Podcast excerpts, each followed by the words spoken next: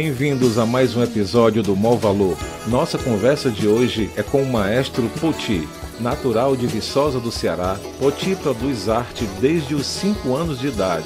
Compositor, arranjador e produtor musical, já participou da gravação de mais de 260 CDs e LPs. Professor de música das Universidades Estadual e Federal do Ceará, tem sua própria banda de música e coral, com o qual já excursionou por vários países, além de ser regente de vários outros corais importantes. Hoje, Poti é mestre, além de ministrar palestras sobre gestão de pessoas. Maestro Poti, nós damos maior valor a você.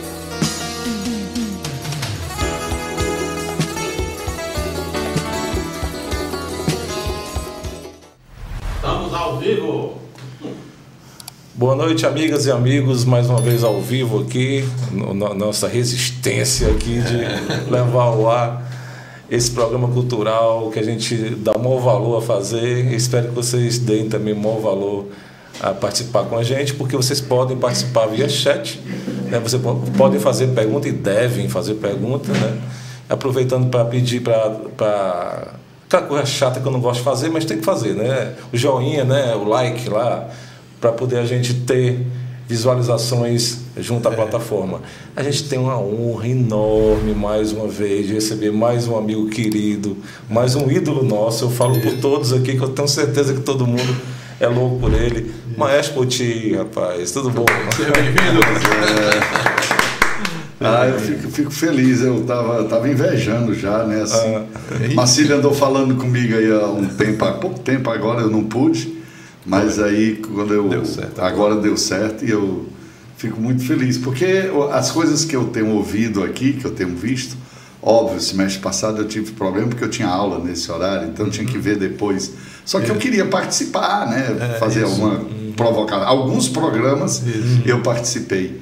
E eu acho assim, uma resistência mesmo, assim, é, é super legal, como um bocado de coisa está precisando ser resistida, né? Uhum. Aqui muita coisa, não, não é só esse programa. Isso, isso, muita é, coisa. Muita coisa, muita área, assim, a gente está num momento muito obscuro, uhum. né? principalmente quando a gente associa a cultura, né? Não é a questão do que estão fazendo, o que a mídia está consumindo, do que está sendo vendido, não. Estão fazendo o papel dele, estão vendendo, estão ficando ricos, tudo é. bem. Mas a gente não pode fazer a, a grande fogueira dos oboés, dos violinos, uhum. dos corais, né? Assim, a gente está num momento muito, eu acho, eu acho que é o momento mais obscuro da arte mais elaborada. Esse termo mais elaborado é complicado, não sei se a gente diga, se a gente diz é, arte erudita, arte, eu não sei, mas é essa coisa que o povo chama de música clássica, né? Isso. Que na verdade não é bem clássico. Nós temos orquestras fazendo muita coisa popular, big bands, mas eu acho que é o pior momento. É o pior momento nesse estado. Eu, eu sou ativo, muito ativo nisso há 45 anos e posso lhe garantir, sem sombra de dúvida, é o pior momento para nós artistas que resolvemos ficar no anonimato. É, né? assim, se eu é. usasse umas calcinhas acolchando, né? acolchando as, os, os roxos da vida, se eu subisse no palco e botasse uns cabelinhos bem espertos, inventasse um tchuru tchu talvez eu estivesse super bem.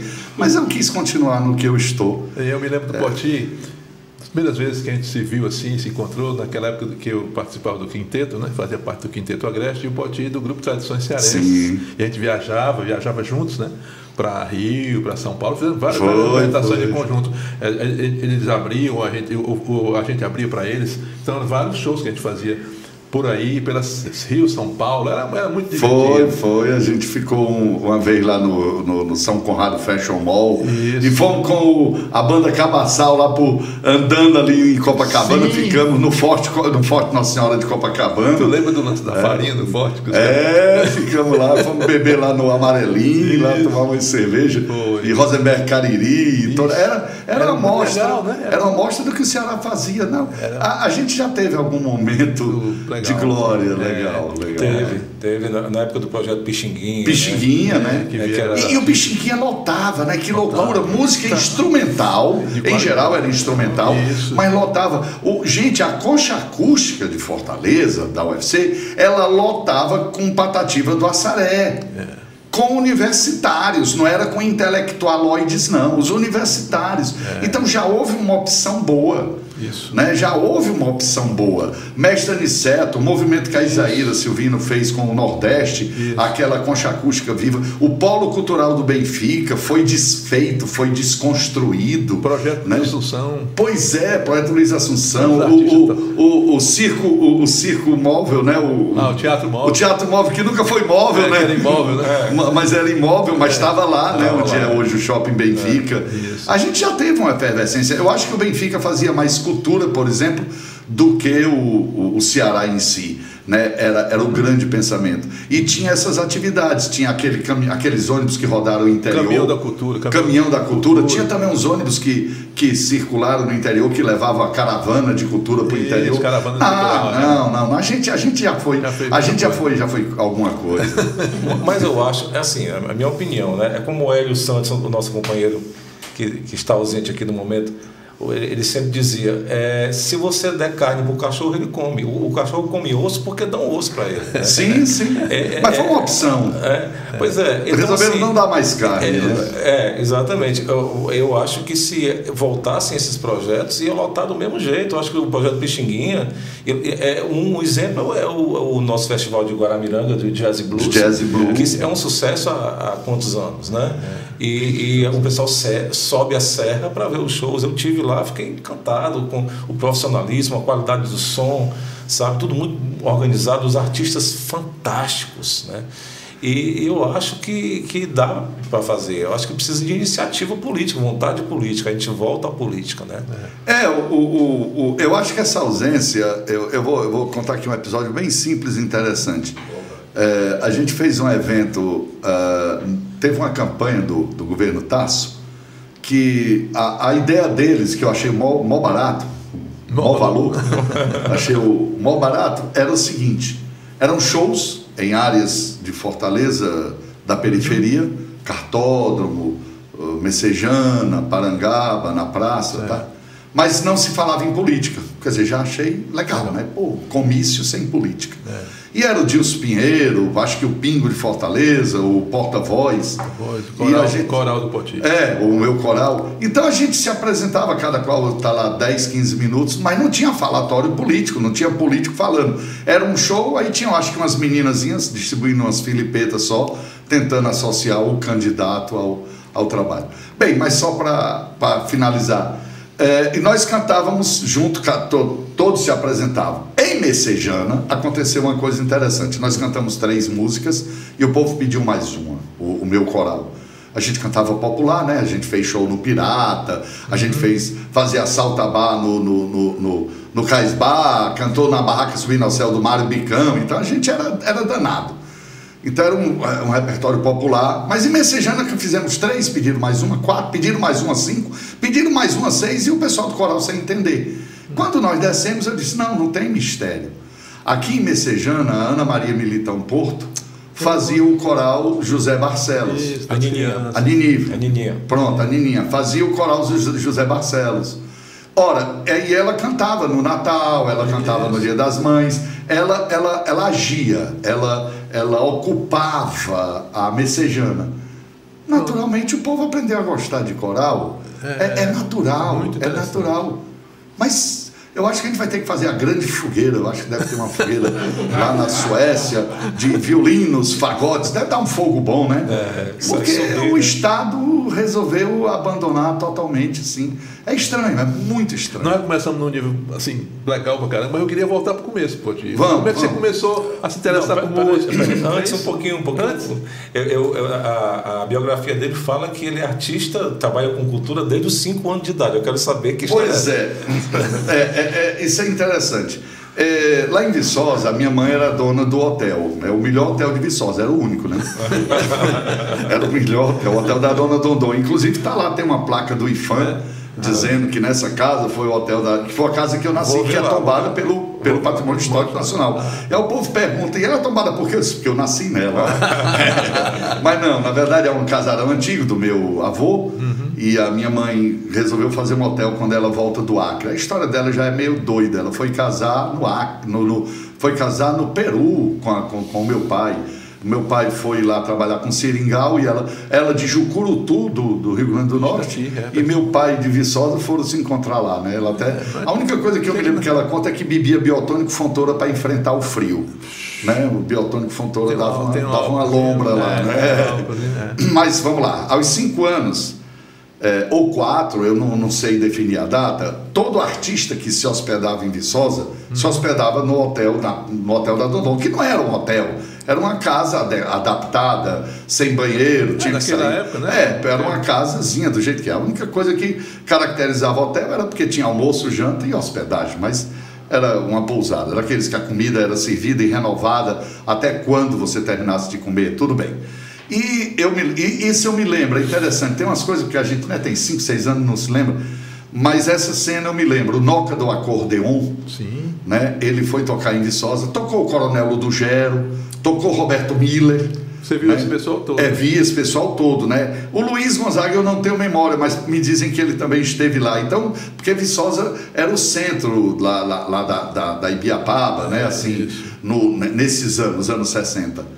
É, e aí o que, que aconteceu? Eles me chamaram, o, o, me lembro que o Noca pediu para eu apresentar. E agora com vocês, Noca do acordeão, um meninozinho, 5 anos, é novidade, né? Isso. Mas eu, com a Catarina Caldas, uma amiga lá de Viçosa, a gente já fazia um, um circozinho no, no, no, Viçosa toda casa tem um secador, casa grande, um, um armazenzinho. Certo. E a gente cobrava entrada, então a gente ficava fazendo apresentações com 5 anos de idade, brincando, brincando mesmo de é. apresentar, 5, 6 anos.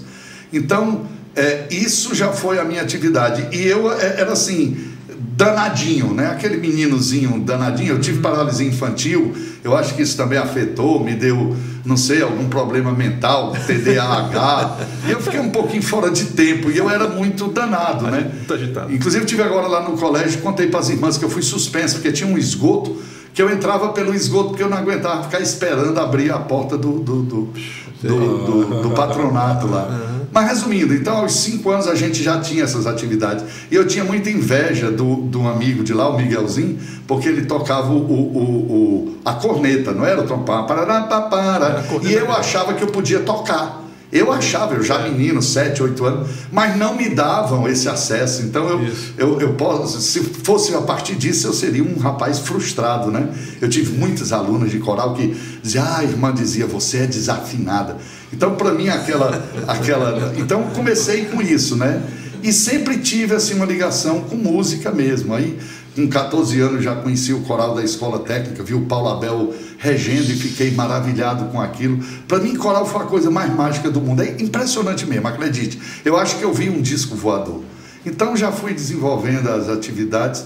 Eu, eu nunca parei de fazer assim, sempre tive ligado à arte, até quando tive em Viçosa, tentando aprender violão, tentando aprender. Então, realmente desde os cinco anos. Tem uma passagem interessante que ele foi colega do grande Liduíno Pitombeira. Foi, na escola, na escola. conjunto da Escola Técnica Federal. Inhamuns. Em, é, Era o é, conjunto. Grupo, grupo Inhamuns. Olha aí, o Liduíno. É, Liduíno, aí estiver é. ouvindo aí, o, o Liduíno. O Liduíno, eu, eu já. Ele sempre foi fora de tempo também, né? É, Liduíno uh, morava ali no Montese. E eu ia lá às vezes na cadeira, rapaz, eu acordo e vou, vou, vou tocar violão lá no quintal para não atrapalhar o pessoal. Assim, ele, ele sempre foi muito estudioso. Ele era genial, ele é genial, é genial é. mas ele, ele sempre foi muito estudioso. E nós formamos um conjunto meio assim na linha é, quinteto agreste, quinteto violado, é, né? Porque a, é, a, a escola técnica tinha uma base de conjunto. E nós fazíamos a base intelectualizada, né? Assim, é, música nordestina, é, tocávamos Hermeto Pascoal, Poxa, é, tocava, muito mal, mas tocávamos, né? Tocava, eu me lembro que tinha uma música, eu vi o rei andar de quatro, e eu tocando pífano. Era um pífano lá, mas eu tinha que afinar o pífano realmente porque ele era desafinado, aí eu tinha que dar uma notazinha para corrigir. Mas a gente fazia esses experimentos. Quem é que né? tocava contigo nessa era? O Liduíno, você? Liduíno, o Denis não. É, a bateria era o Fernando. Fernando, que era o filho do Toninho do Ronce, o Fernando. Ah, é? Ah. É, o Alcântara na guitarra, Alcântara, Alcântara das Luzes, que faleceu, faleceu, agora há pouco tempo. Pandemia, é. é. Alcântara das Luzes, Liduíno, Nicodemos Façanha no baixo. Né? E o Zé Carlos às vezes era cantor, mas na verdade o Zé Carlos cantava mais na outra banda, que era a banda pop, que tocava Lady Zu, Certo, né? essa- Era o mesmo conjunto, Mas com outro estilo. o- é o mesmo equipamento que tinha horários para. É. hora que eles eram é, utilizados por um grupo e por outro grupo. Né? Legal. Isso, é- isso aí tinha nos colégios, né? Eu, Tinha, do- o, o, do- o Jorge Helder apareceu lá porque ele era do Lourenço Filho. Outro grande músico. Rolava um som lá no Lourenço. Isso. O Aloysio Gugel, um abraço aí, Aloysio Gugel. não, é É, o Aloysio Gugel, então assim, mas o Jorge Helder eu me lembro que apareceu lá porque os meninos conheceram e o Jorge Helder parece que tinha um conjunto lá no Lourenço Filho. Certo. Tinha festival de música. É, esses, os colégios todos tinham um conjunto. Tinha, tinha. O Colégio Cearense tinha Eu um festival de música. SESI. Né? Você, você Sim. na escola, está falando Jorge Helder também tocava no, no, no, no Lawrence Field. Era, era uma Tinha, prática- tinha um festival de música também no, de rock no, no, Na no Colégio Cearense na também. técnica. Não, no Colégio Cearense tinha um também na, naquele, naquele térreo dele lá. quadra lá. É, não no térreo, uma, uma- debaixo do prédio. É, o teatro. Tinha. Ah, tinha o teatro. é. Aí tinha o Festival da Crédito, tinha não sei o quê. Gente, é- é- era uma efervescência muito grande. Eu desfraga com Eudinho, Isso. que, que era lá do grupo de jovens, lá parece da Parquelândia. Isso, da igreja- da né? igreja lá. Rapaz, é- era Eu muita está na. Alemanha agora, né? Ele tá na sim, Alemanha, sim. grande O coral da UFC tinha é, é, Eugênio Leandro, Aparecido Silvino, é, Só artista de- é, Jabuti.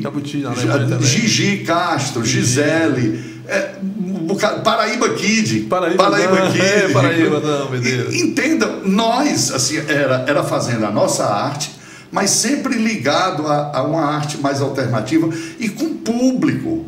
O que é impressionante é com público. Isso as pessoas tinham opção, opção também de forró, de não sei o quê, mas tinha público, o povo consumia. O- Como vocês falaram, o Pixinguinha é o maior exemplo disso. Né? É o projeto Pixinguinha. Então, foi muito interessante assim, um momento. E aí eu acabei ficando nisso mesmo. E o Pixinguinha já tinha essa coisa de colocar o artista daqui né, e o de Sim, fora. a né? janela local. A janela local, né? E barato. É. Era barato. E barato, né? barato. Até isso também ajudava muito. Ah, im- impressionante, assim, eu, eu, eu torço muito. Por, por mim não, mas eu, eu acho que a gente poderia ter algo alter- alternativo. Eu fiz agora com o, o, o ex-governador Lúcio Alcântara, que estava na presidência da, da Academia Cearense de Letras, eu fiz algumas coisas eruditas, inclusive ele me provocou, eu gravei, eh, nós procuramos para comemorar os 130 anos da, da, da padaria espiritual e, e- e, por exemplo, se, se o Henrique Jorge, alguém disse, ah, vamos comemorar alguma coisa, não tem nenhuma obra do Henrique Jorge, eu procurei com parentes dele, procurei no Pão, o- no- no- na nas publicações do Pão, procurei no com o Nireis, procurei no, na Fundação Joaquim Nabuco, procurei na Casa de Rui Barbosa, não tem uma música registrada do Henrique Jorge, mas é só dando um exemplo. Aí nós quisemos fazer uma homenagem aos 130 anos. E o hino só tinha a letra, que é do Antônio, Antônio Salles. Não tinha a música também, que a música foi do Raiol, que é um, um- um- cantor lírico lá do Maranhão que vinha passando por aqui. Tinha pego um vapor, desceu aqui em Fortaleza, vinha de, de Paris. E, e ele, chamaram-no e ele fez a composição. Só que não tinha música. Aí o, o doutor Lúcio chegou para mim e disse: Pode ir, bora fazer uma música lá do, Não tinha registrado a partida. não tinha. Aí eu fui, eu, aí eu fui pesquisar os hinos da época, os hinos da época, né? Assim, Isso. o estilo, o hino da proclamação da República, mais ou menos o estilo composicional. E eu compus, inclusive ele nem está nem gravado, ele está feita a partitura, nós cantamos, mas não fizemos a gravação. Vamos até fazer isso um dia. Mas, por exemplo, esse tipo de resgate, não existe ninguém fazendo isso mais. Então, assim, é, é um buraco muito grande. É, a- o Instituto Histórico e Antropológico, eu fiz uma edição dos jingles do Vigílio Távora dos anos 50. E eu fui para o estúdio, o Nireis me deu os áudios, eu tirei os áudios igualzinho, gravei os áudios com trompetezinho com surdina, com tudo, fizemos a, a, a- a gravação, fizemos a apresentação. Sim, mas isso é para quem? É. O que eu tô triste é porque para quem a gente faz isso? Nós não temos nada, a história, a história desse estado, a antropologia dos instrumentos musicais, sabe? O, o que nós fizemos. Tem um ou dois trabalhos, tem aquele livro do Massa Feira, que é muito bom. Sim. Sim, mas vamos lá, você quer ter um pouco do perfil do que foi feito nesses últimos 50 anos no Ceará. Cadê? Nós não temos nada documentado. Eu tive em Berlim, na Universidade de Humboldt, e fiquei impressionado porque eu fui no setor de etnomusicologia. Não estou mentindo. Se alguém aqui teve por lá, sabe do que eu vou dizer. Aí eu perguntei o que é aquele prédio. Eu, cara, esse prédio ali é etnomusicologia da Ásia. Aquele, etnomusicologia da América do Sul. Por isso que os caras dominam o mundo. Entendeu? Aí eu encontrei lá um grande pesquisador com um rolo que eu nem conhecia, eu só conhecia o disco de cera, mas antes do disco de cera teve o rolo, É. né? O rolo. E ele estava recuperando o rolo de uma gravação de capoeira de 1902, 1906, um- não sei o ano. Aí eu até comprei o CD que tinha lá para vender na, na loja. Ele me mostrou o rolo. Então, assim, é, a gente precisa dessa história. A gente precisa. Nós perdemos Euseni Colares, nós perdemos Angélica, nós perdemos Isaíra, nós, sabe, e, e- e- pronto, tudo bem, perdeu, e uma homenagenzinha aqui, sabe assim, os 100 anos do Alberto Nepomuceno, foi cantada uma música em homenagem, uma música. Sabe, sabe, é, é- é engraçado, é, é- é muito engraçado. Eu não faço parte dessa burrice, não. Faço não, eu sou um lorde finlandês que nasci no Ceará. Dá, dá licença, isso, isso me irrita, isso me irrita. Mas não vim para cá para protestar nada, reclamar, não. né? Ma- Mas é, a, a- cultura que conta a história do, do- de um povo, né? E nós estamos perdendo a nossa cultura mesmo. Eu acho que a nossa conversa aqui está sendo bastante interessante, porque a gente tem que levantar mesmo isso, né? É, eu espero que o povo aí no chat aí não esteja me detonando. Eu posso falar também, eu gosto de fazer linguiça. Se quiser, eu mudo o assunto para linguiça, eu uso os temperos, va- variações. Tem, quem for no meu, no meu Facebook, tá lá, eu fazendo linguiça, fazendo bacalhau no forno, também eu posso mudar o, o- a rota aqui. Mas eu estou aproveitando esse espaço aqui, porque é um espaço de registro muito interessante, principalmente por quem já esteve aqui. Entendeu? Então me sinto na obrigação de deixar aqui. Eu até brinquei hoje com os meus alunos lá na UES que eu disse, ó, não quero mais arranjar briga com ninguém, porque eu estou já em campanha de arrumar gente para o meu enterro. Pô, eu não quero, eu quero ter. Não foi isso, Douglas? Eu disse. Douglas estava lá, eu disse, ó, estou em campanha para arrumar gente para o meu enterro. Então eu não posso ter inimigo, não posso ter nada. Eu não quero é ser enterrado. Morrer só eu até aceito. Agora, ser enterrado só. Agora, pode conta a história de medir aí a prestígio das pessoas pelo, pelo número de pessoas no enterro. Rapaz, é, não, é que eu tô, eu, eu tô adotando uns medidores, né? Uns medidores assim de. Tipo, rapaz, será que o Kildare. Peraí, deixa eu ver se o Kildare é bem querido. Aí eu fico analisando quantas pessoas vão pro enterro do Kildare, né? Então, Então, dependendo do é, o cara. medidor, aí eu olho pro cara, eu- às vezes eu ligo pro Marcílio, Marcílio, fulano não deve ninguém não, né? Pro enterro dele. É um medidor fico- estranho. É, a outra coisa que eu faço é assim: quantos amigos a gente tem? Medidor de amigo. Isso. Quantos amigos seriam acordados duas horas da manhã? Perceba, num dia de chuva, teu carro está quebrado do outro lado da cidade. Isso. E tu ligaria para aquele amigo e aquele amigo iria com prazer lhe, lhe salvar, lhe socorrer. Então faça esse cálculo. Faça esse que Esse é o amigo. Não, por obrigação, por exemplo, Marcílio, Kilder, se vocês me ligassem, pode me salva aqui, eu iria. Mas eu, eu, eu amo vocês, mas não iria com prazer, não, porque a gente, a gente claro. não tem amizade desse ponto. Eu, mas você quer saber mesmo, é aquele amigo mesmo, né? não é amigo de emprestar dinheiro, é um amigo que você tiraria da cama, né? Que ele iria. O pessoal às vezes fica olhando por dedo e não dá, não, dá, É. Não dá, não. dá zero. Mas tem uma, Não vale parente, né? Não Ó, vale existe, um- existe uma gradação superior a isso aí. É Existe? aquele, é aquele que você reza que precisa de você para você retribuir. Não, aí esse aí é Deus. Aí é- esse, esse, esse amigo aí é.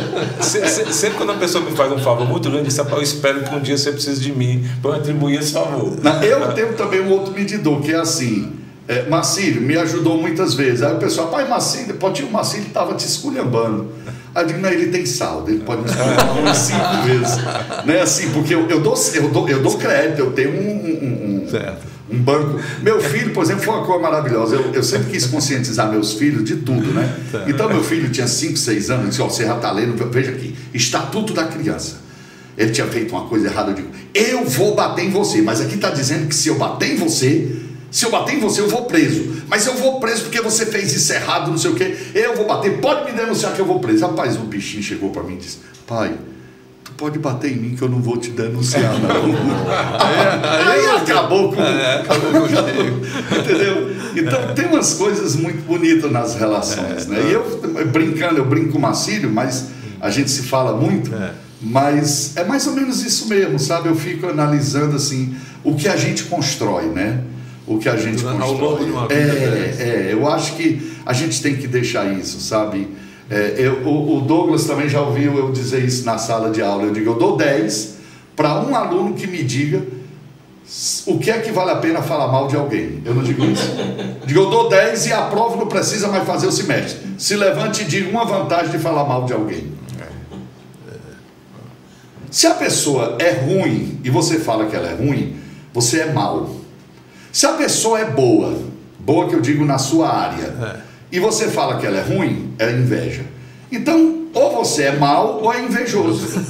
Então, é, é porque tu vai revelar quem é a pessoa que, que, que te incomoda. É. Porque quando é um grupinho ruim, ah, tem um grupinho ruim, se aquele grupo é ruim, não diga isso não. Ele tem vantagens. Procure ver coisas boas. É. Tem, tem coisas boas. Mas tem gente que é má.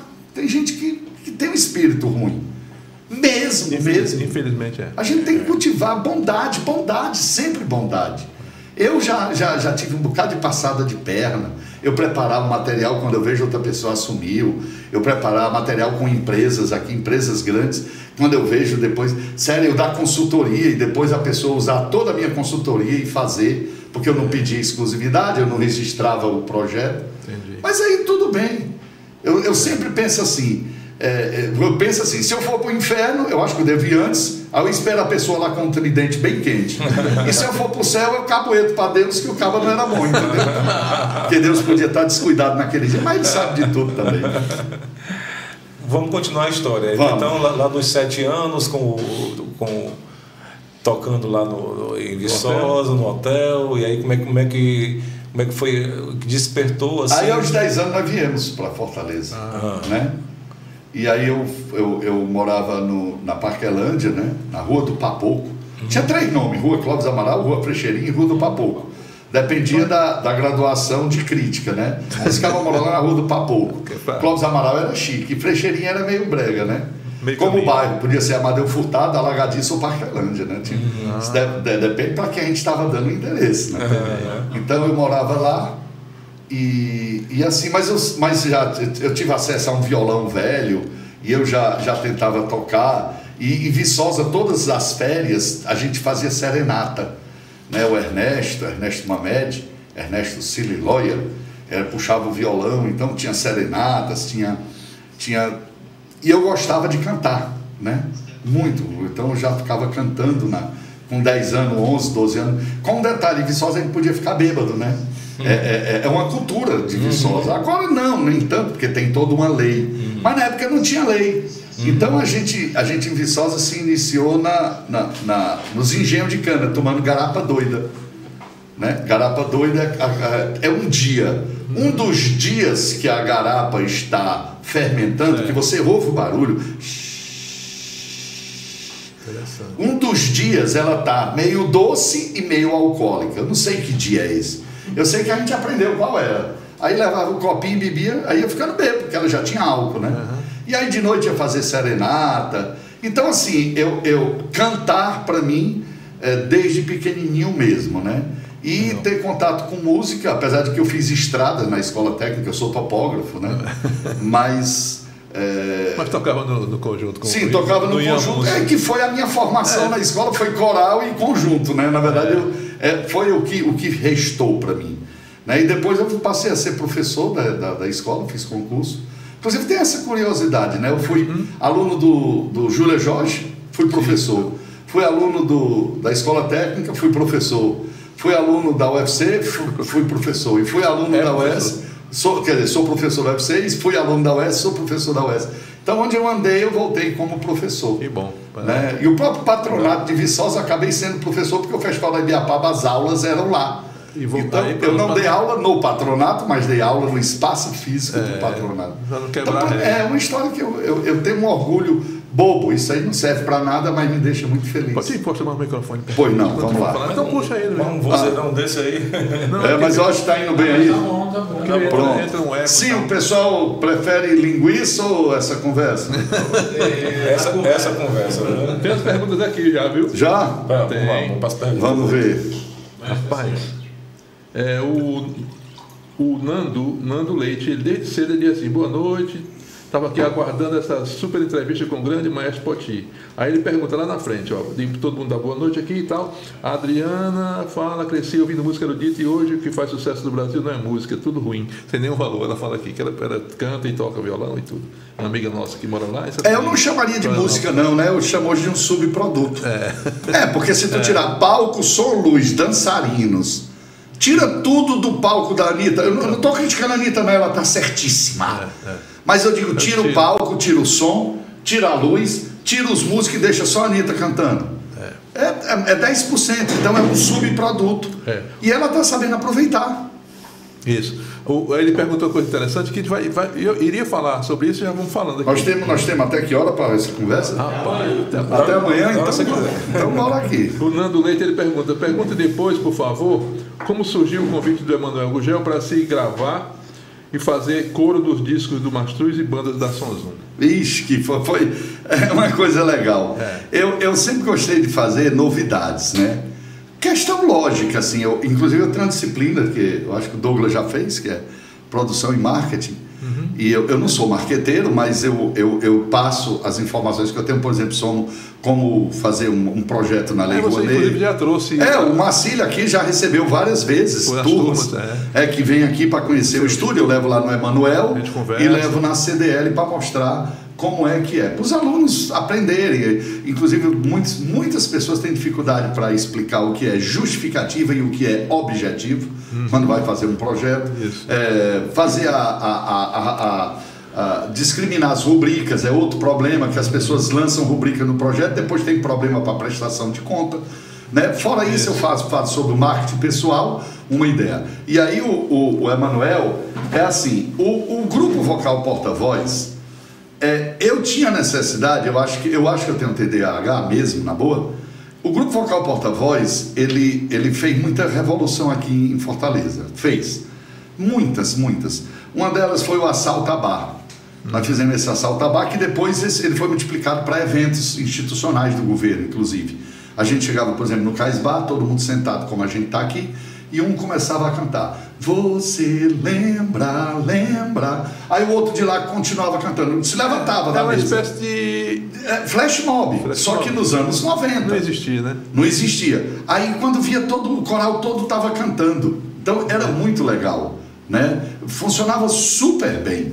Aí nós fizemos isso em bares. Aí um dia o Bismarck nos contratou para fazer isso no congresso da FEAV, lá na, na, no centro de convenções. A gente, todo mundo de paletó, como se fosse agentes de viagem do mundo inteiro que estavam lá. E de repente o coral também começa a cantar. Resumindo, eu fazia muito isso e eu tinha assim uma, uma lombra de fazer um Natal legal. Eu digo, não, vou fazer um Natal cearense. Eu jovem, menino, revolucionário, vinte uhum. e poucos anos né? Aí eu disse: não, vou fazer o seguinte: eu vou pegar o coral, vou botar uma roupa florida, um, um, um gorro de Papai Noel quadriculado, listrado de toda cor e uma bermuda e vou invadir o centro da cidade, sempre no sábado anterior ao Natal. Se o Natal fosse no sábado, seria o próprio sábado do Natal. Uhum. Então a gente começava na Santa Casa de Misericórdia, passava nos Correios, tinha um pouco também de estratégia. Ora, quem está nos Correios mandando uma carta, nesse tempo não tinha WhatsApp, é. e-mail nem nada, quem está nos Correios mandando uma carta é alguém que está frágil.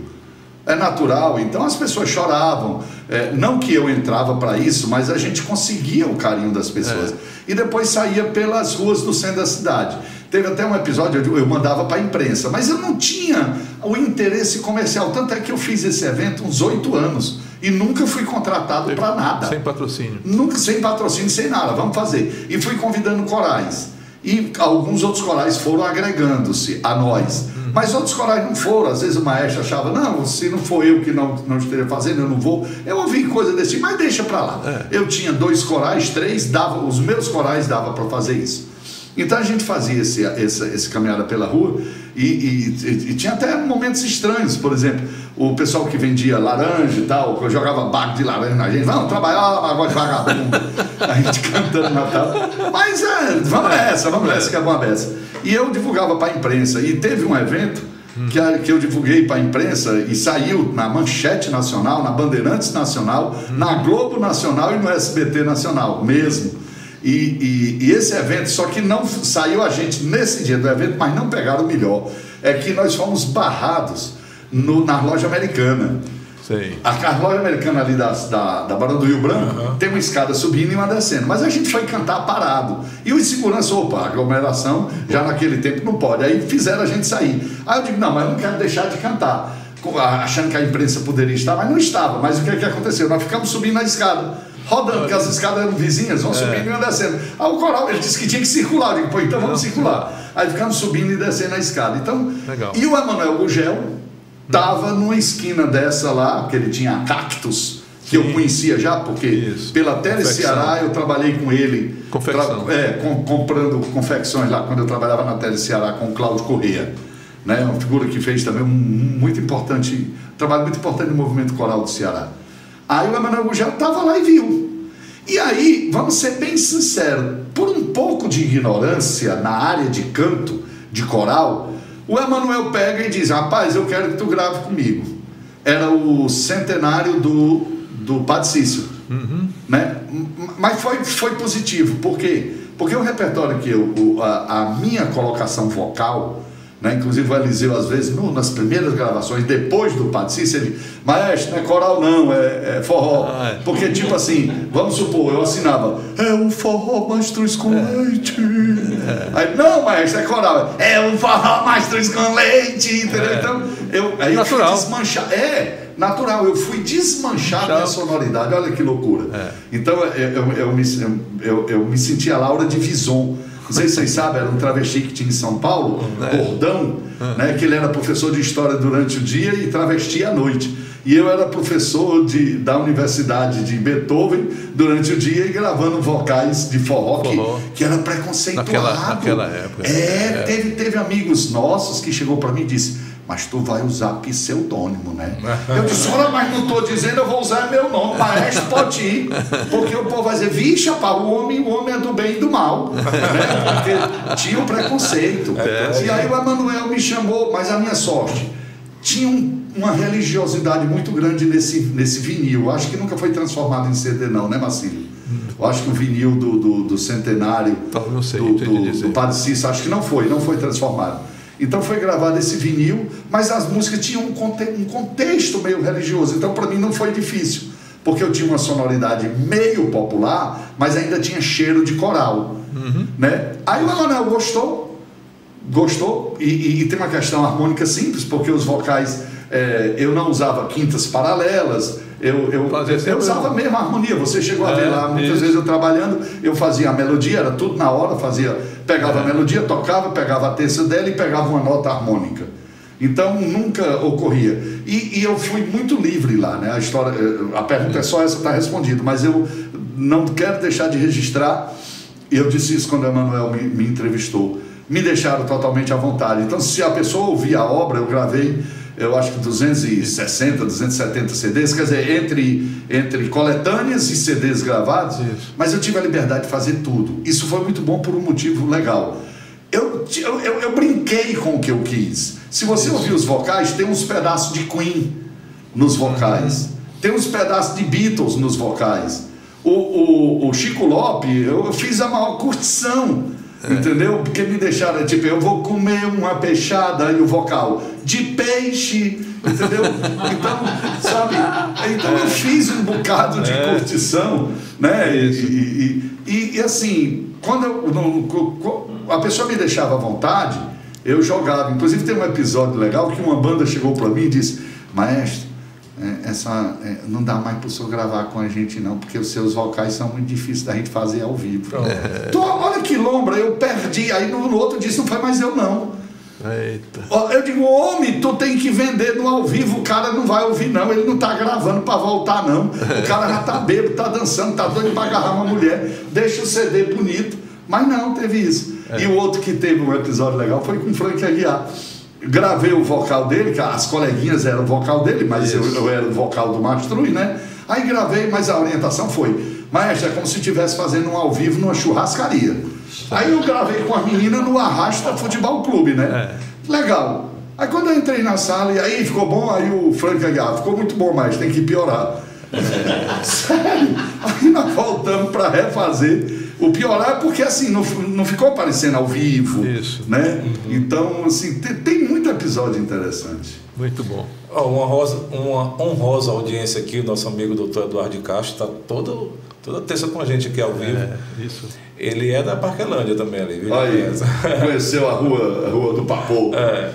Boa noite. Como o maestro vê o atual momento musical brasileiro? A gente fala um pouco sobre isso aqui, né? Com o nefasto funk carioca, piseiro e outras manifestações medíocres de cunho popularesco. É, eu, eu vou responder, talvez ele fique triste com a forma que eu vou responder.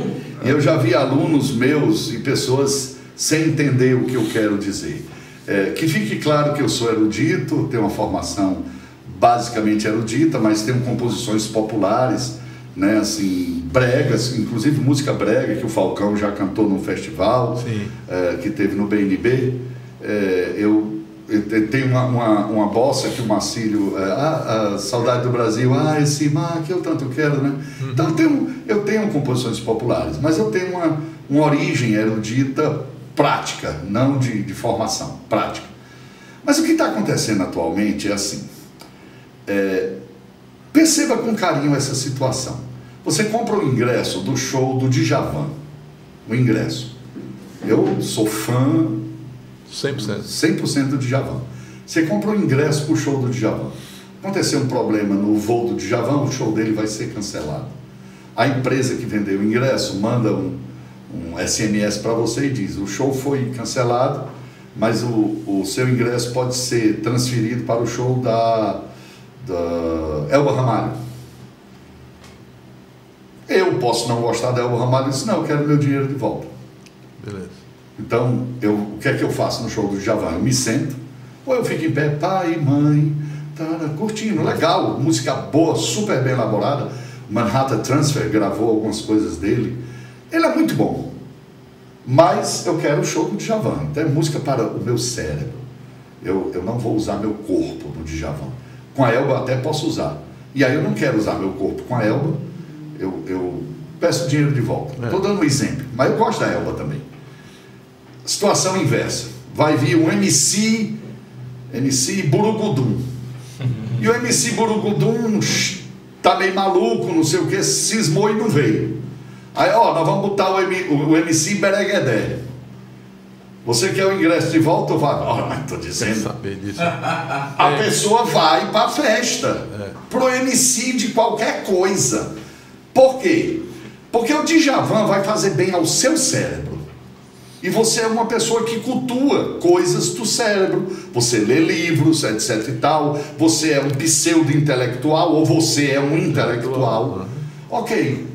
O problema é que o MC Burugudum Bereguedé, ele vai mexer com a minha pelvis, ele vai me excitar, eu vou ficar sexualmente ativo, o meu corpo vai se mexer todinho. Então o efeito daquela pseudo-música, ele é muito maior sobre o corpo da pessoa do que uma música elaborada do Djavan. Sim.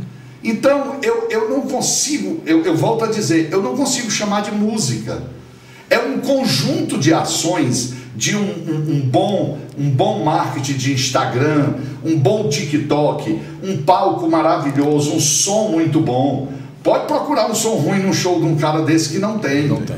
Não tem. Estúdio. Dançarina, as coxas dessa grossura, né? Aí o, o, menino, as mulheres coxudas, porque tem o padrão, né? O padrão violão, né? Lógico.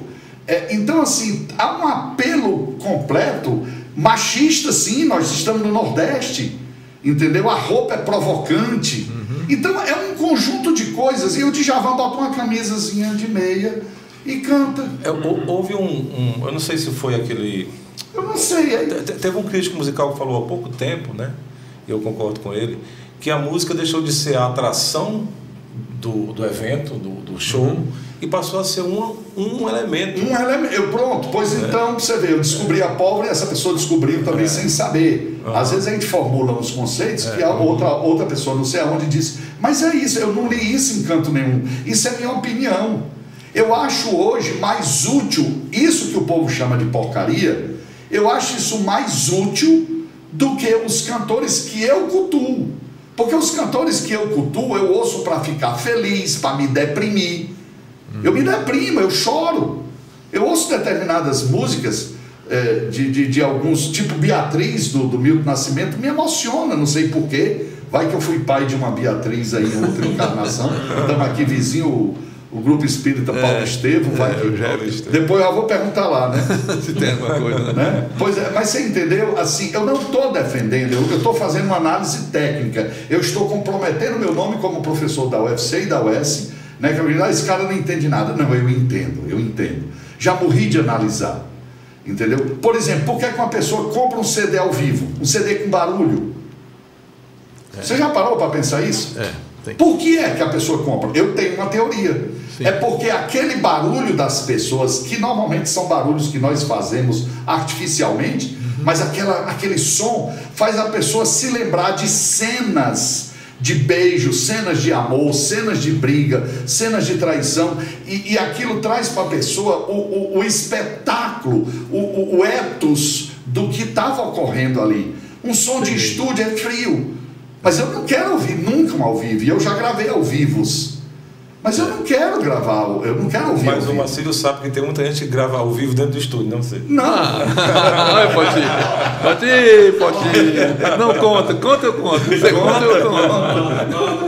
Conta. Rapaz, agora eu sou sério. Eu fui ouvir agora, eu tava, eu tava não sei aonde, tava tocando um ao vivo de, de não sei quem.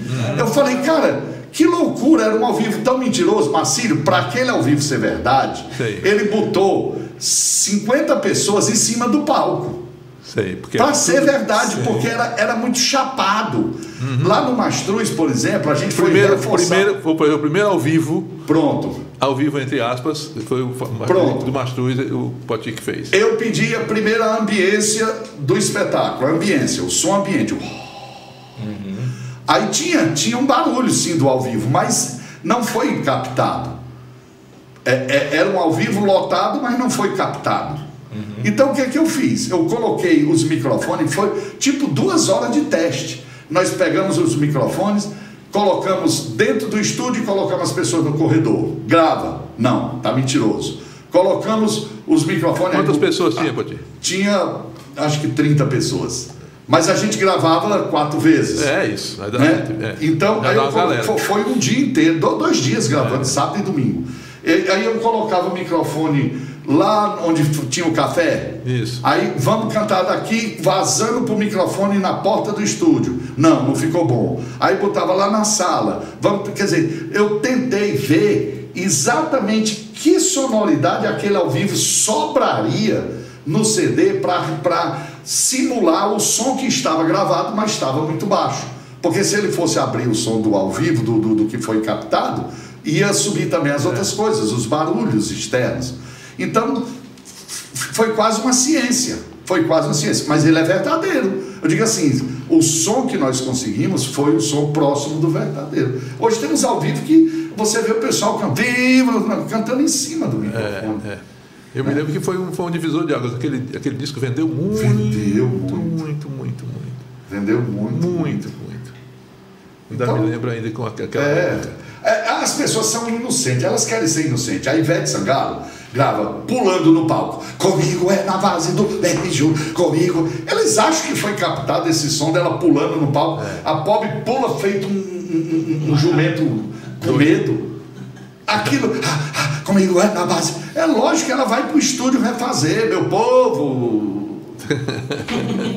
Para para pensar. Tem mais alguma? Vê aí. Tem, várias perguntas. Tem uma pergunta muito boa aqui, eu acho que eu vou pular algumas, mas a gente volta. Hum. Rafael Fontinelli pede para o maestro contar sobre o projeto com o coral Vozes de Outono. Isso é importante. Ah, o coral Vozes de Outono, ele, ele, ele, é o, o, o, meu o meu intelectualismo, né? Assim, se, se, se alguém achava que eu sendo de coral era erudito, não, não era erudito. Inclusive a minha visão de coral era um coral popular. O Coral Voz de Outono eu, eu, eu, terei que ser curto, porque senão eu gasto meia hora contando a história toda. Mas, é, primeiro que ele foi um divisor de, de, de, de, de, de metas, né? ele, ele interferiu nas minhas metas. As minhas metas eram, eram mestrado e doutorado na área de música especificamente, mas eu fiquei apaixonado por elas mesmo.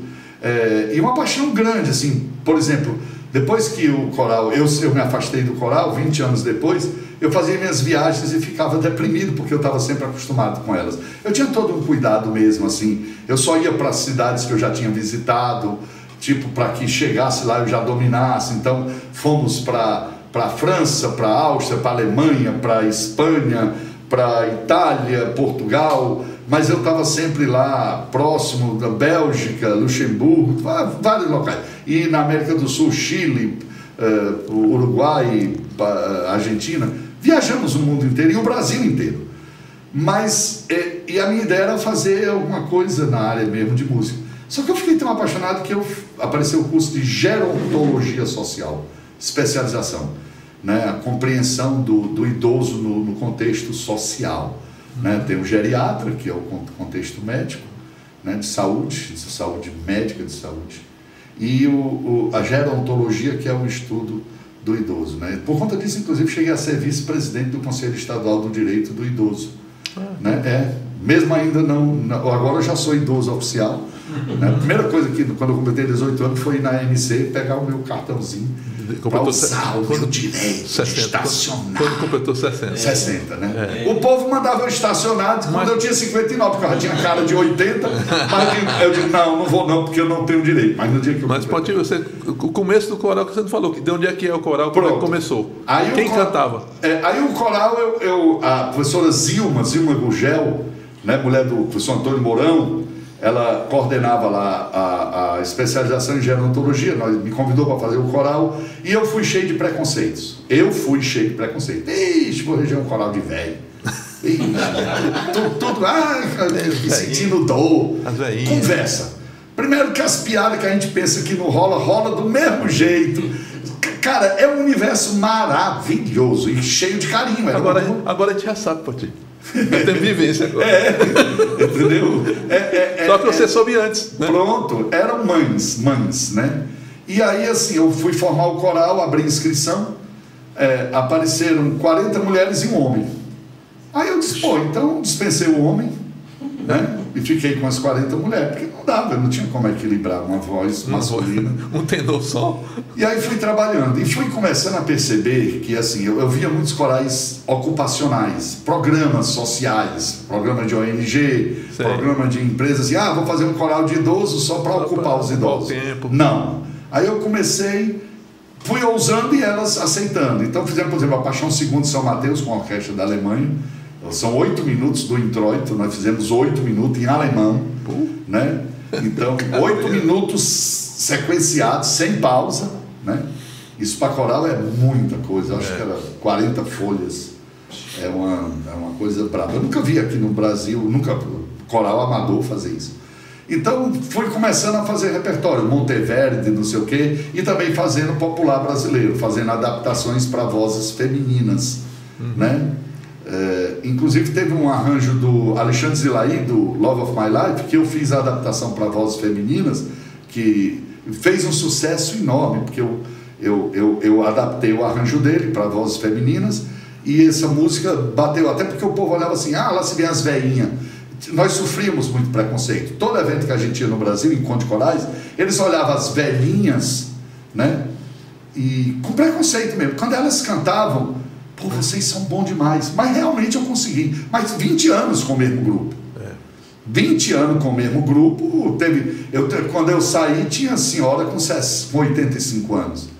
E não tem esse negócio. Elas próprias curtiam. Elas foram tão autênticas, tão autênticas, que quando nós saímos da Universidade Sem Fronteira, que era coral da Universidade Sem Fronteiras, eu propus Vozes de Outono.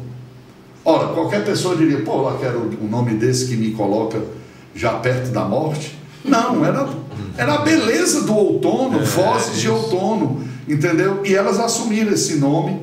Elas, elas, eu, eu acho que eu ajudei a resolver o que elas já eram bem resolvidas. Elas eram bem resolvidas. E assim, eu ajudei e a gente, inclusive tem um episódio engraçado, elas cantaram, nós cantamos, fomos contratados pelo sindicato da, dos, do, dos donos de ônibus aí, da, para cantar no dia de São Cristóvão, nos Cindiões, nos terminais. Elas próprias contaram para mim, porque eu não ouvi. Aí elas estavam cantando lá, legal, mó barato, Luiz Gonzaga, não sei o quê. Eu levei umas percussões para ajudar. E elas contam que passou um caboclo e disse, eita, que as velhinhas é foda. Então, eles, elas é. mesmas me contaram que ouviram isso, entendeu? Eu achei aquilo mal barato. Então, elas, é, ela, ainda hoje o coral existe, o coral existe, lógico, algumas pessoas faleceram, mas elas não tiveram dificuldade de assumir a identidade e a idade. É. Né? Eu acho que eu ajudei muito nisso, ajudei assim. Certeza. Né? mas foi uma, a, a minha melhor experiência é, é, é, humana, humana, sabe? Musical, musical não foi a minha principal experiência musical, mas o resultado que eu consegui. Nós chegamos a ser convidados pela Universidade Federal do Mato Grosso para demonstrar o que a gente fazia. E pagaram o hotel, cinco estrelas para nós, pagaram hospedagem durante quatro dias, nós cantamos lá, fizemos várias apresentações para mostrar o que era possível ser feito com um coral de terceira idade. Quantas? 20 pessoas? Não, no auge, no auge tínhamos 36, 38. É, no auge o coral era viajava, a gente viajava. A turma toda. É, tem um episódio, eu não fico preocupado. Não, tranquilo, não preocupe não. Mas esse episódio é maravilhoso. É, a Socorro viajava muito comigo também, né? E Socorro é a esposa dele. É, Socorro minha esposa. E ela viajava e ela já estava acostumada, chegava no hotel, ela já ia fazer o check-in. Então nós tínhamos todo um cuidado, um cuidado grande. E estávamos em Lisboa e fomos para o pavilhão Atlântico, lá para o shopping lá. Uhum. E, e contei as pessoas. Contei as pessoas que foram, perfeito. É. Na volta, ó, daqui a três horas o ônibus para aqui, elas cumpriam muito bem o horário. Ah. E eu às vezes era rigoroso. Lá em Bruges, na Bélgica, a gente deixou duas cantoras porque elas não chegaram a tempo. Mas não é porque eu quis, porque o motorista do ônibus disse: eu não posso ficar mais do que 15 minutos parado aqui, senão vou ser multado. Então tem que sair.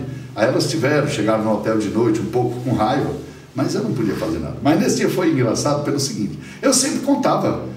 Quantos vão? Entrou no ônibus, a Socorro contava, 18, Isso. perfeito. Descer, eu ficava na porta para ajudar a descer, né? Porque os ônibus lá também não, não são essas maravilhas. Alguns hum. baixavam, mas ainda não tinha também muito ônibus de suspensão. Mas o episódio é: saímos do pavilhão, contei 18 pessoas, 20, né? umas ficaram no hotel e outras foram para o shopping.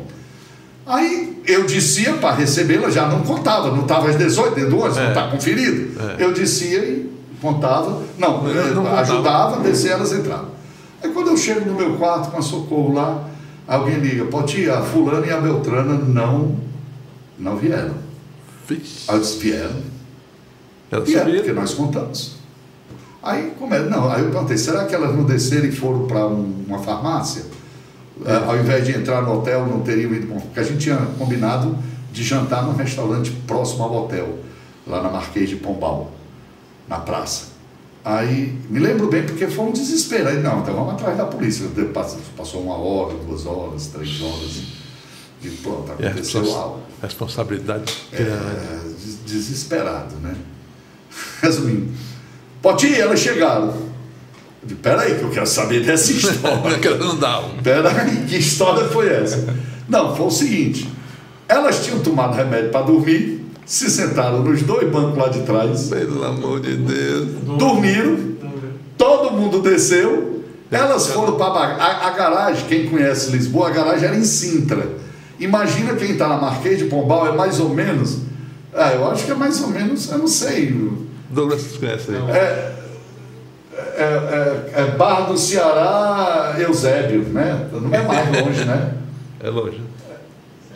É, longe. Quem está no Marquês de Pombal e vai para Sintra. É longe. É longe. Aí, o que foi que aconteceu? O cara foi lavar o ônibus e o outro foi limpar. Quando o cara tá limpando, vem as duas dormindo lá atrás. Oh, meu Deus. Aí as duas foram pegar um táxi para pegar o comboio, o trem, né? para pegar o trem lá de Sintra, lá de perto, não sei, Azenhas do Mar, não sei qual local, para pegar o comboio para a estação central de Lisboa, para pegar um táxi lá para o hotel. Né? Porque eu sempre tinha um cuidado, eu dava sempre o um cartãozinho do hotel para cada um, mas resultado, chegaram. Mas a cena engraçada é que eu disse, pô, vou ter agora que contar também se desceu todo mundo. É, né? Essa cena foi uma barata. Mas que bom é. que, deu, que alívio, né, que deu depois. Não, pelo amor de Deus. Vamos, vamos ler aqui as, as participações. Bora, vai lá. Vai, vai lá. É, o, deixa eu ver aqui, mas igual. Tá, voz de outono. Tá. O Nando Leite ele coloca nomes como Maestro Poti, Jaqueline Alice, Ana Cecília e Patrícia de Oliveira eram destaques nos encartes dos discos da banda, das bandas de Emanuel. Os melhores vocais em disco da Sonzum nos anos 90. É, o povo gostava. É, o Tama Oliveira tá bom demais. A Adriana Medeiros, cresci ouvindo música erudita e hoje o que faz sucesso no Brasil não é música. É, é aquela é que eu falei lá no começo, é né? Ruído ruim, sem ainda. É. E o projeto com a orquestra de Gingen, é? Gingen. Gingen na Alemanha. É, eu trouxe quatro vezes a orquestra aqui, né? Uhum. Quatro vezes. Uhum. Eles pagaram a passagem deles e eu, eu consegui aqui as, as estruturas, né? Mas também muito capenga mesmo. Sei. Tivemos alguns sabores. Sabores assim, porque a gente cria que, uhum. que o mínimo estaria garantido e isso, inclusive, me deu um certo desgaste. Eu perdi um pouco o vínculo com eles, mas quatro anos depois recuperamos o vínculo. Né? Mas ficaram chateados comigo, sem eu ter culpa nenhuma. Estou contando isso porque é um episódio de bastidor. Ah, aquele lá da, da Serra, foi isso? É, da Serra. Foi um deles e um outro em outra cidade aqui. Mas nós fizemos é, Aracati, Sobral, Itapipoca e Guaramiranga. É, o de Guaramiranga foi o que teria sido mais problemático, porque a estrutura era X, mas não ocorreu como deveria ter ocorrido. Então o trânsito foi tão maluco que para eles acessarem, você sabe onde é minha casa lá Sim, na Serra. É. O, o, o, ônibus chegou só na minha casa, então eles tiveram que subir com contrabaixo, é, quase um é. quilômetro subindo calçamento no escuro. É, né? Então é. foi, foi, foi, Mas porque houve um problema de logística, né? Mas foi muito bom porque abriu espaço, o porta-voz foi para a Europa, né? nós fomos para a Europa por conta já desse espaço aberto, e o Voz de Outono também foi para a Europa, eles nos receberam lá, hum. fizemos concerto junto, eu regi lá alguma coisa, e, e por conta também a, a comunidade Pia Marta também foi muito legal, porque o porta-voz, é, eu, eu, me juntei com o Costa Holanda, né, uhum. e eu fazia algum... É, é o escambo, né, o escambo, a, a gente que faz arte é, tem uma coisa bonita, eu acho que banda de música e coral, se você entrar em contato com o coral das Filipinas, e ó, a gente está querendo, e mesmo hoje em dia, hum. com a frieza que o mundo é. está, mas eu acho que mesmo, mesmo hoje em dia é, é, arriscado eu conseguir um coral nas Filipinas que queira me receber. Então eu, eles me recebem como eu recebo corais. E esse, essa, essa maçonaria musical, uhum. né, ela ocorre, né, ela ainda ocorre. E aí nós fomos, ficávamos na casa das pessoas e com Piamata também foi isso. Nós fizemos o norte da Itália inteira, Padania, né? Foi na época do Bossi, que era a Padania Libera, que a, queria se separar, né? O norte da Itália, que é o, a, a, região rica, uhum. queria se separar do sul e foi o momento que a gente foi, mas isso não, não interferiu no nosso trabalho. Mas fizemos a apresentação em, acho que 11 cidades, Ânio, é, não, Ânio não, Ânio Lugano foi com o grupo Trações Cearense. 82, olha Eita, que loucura. É. E, mas fizemos lá em, em Maderno, fizemos em Verona, fizemos em Trabalhado, cidades pequenas, que é bom, porque na cidade pequena a gente é rei. Na cidade grande a gente é ninguém. É, entendeu? Na cidade pequena a gente é rei, isso é, é bom demais. A cidade toda vai nos assistir. É. E eu levava o rock da cachorra, Sim. levava bate e parede, só serve para sujar a casa da gente. Então, assim, o pessoal fala, porque o, é, é, o, o porta-voz tinha uma coisa meio cênica, então Sim. o rock da cachorra com aquele. É, é aquelas coisas todas, eles ficavam, pô, nunca vi coral fazendo é, essas doidices. Então foi um sucesso muito grande, muito grande. Muito bom, muito bom. É, esse rock da cachorra tá super é, atual hoje, né? Tá mais atual. Pois é, pois é, mais do que nunca, mais do que nunca.